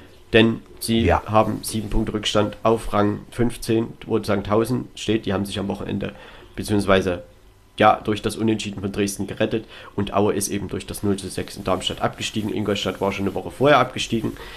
Und ja, Dynamo kann sich dann einrichten darauf, dass sie im nächsten Jahr, äh, nicht im nächsten Jahr, jetzt im Mai, am 20. und 24. Mai gegen die Dritten der dritten Liga spielen dürfen. Und das wird dann Braunschweig, Kaiserslautern oder 1860 München. Die drei Mannschaften sind noch möglich. Auch in der dritten Liga ist natürlich eine Konstellation. Magdeburg ist aufgestiegen. Kaiserslautern hat jetzt zweimal nacheinander verloren gegen Wien Wiesbaden und jetzt am Wochenende gegen Dortmund 2 und hat nur noch ein Spiel. Braunschweig ist damit vorbeigezogen, hat noch zwei Spiele. 1860 München hat auch noch zwei Spiele und ist drei Punkte hinter Kaiserslautern. Das ist spannend und keine Ahnung, also am Ende kann Kaiserslautern natürlich noch aus allem rausfallen, weil sie einfach dieses Pech haben am letzten Spieltag durch den Ausschuss von Türkgücü München aus der Liga.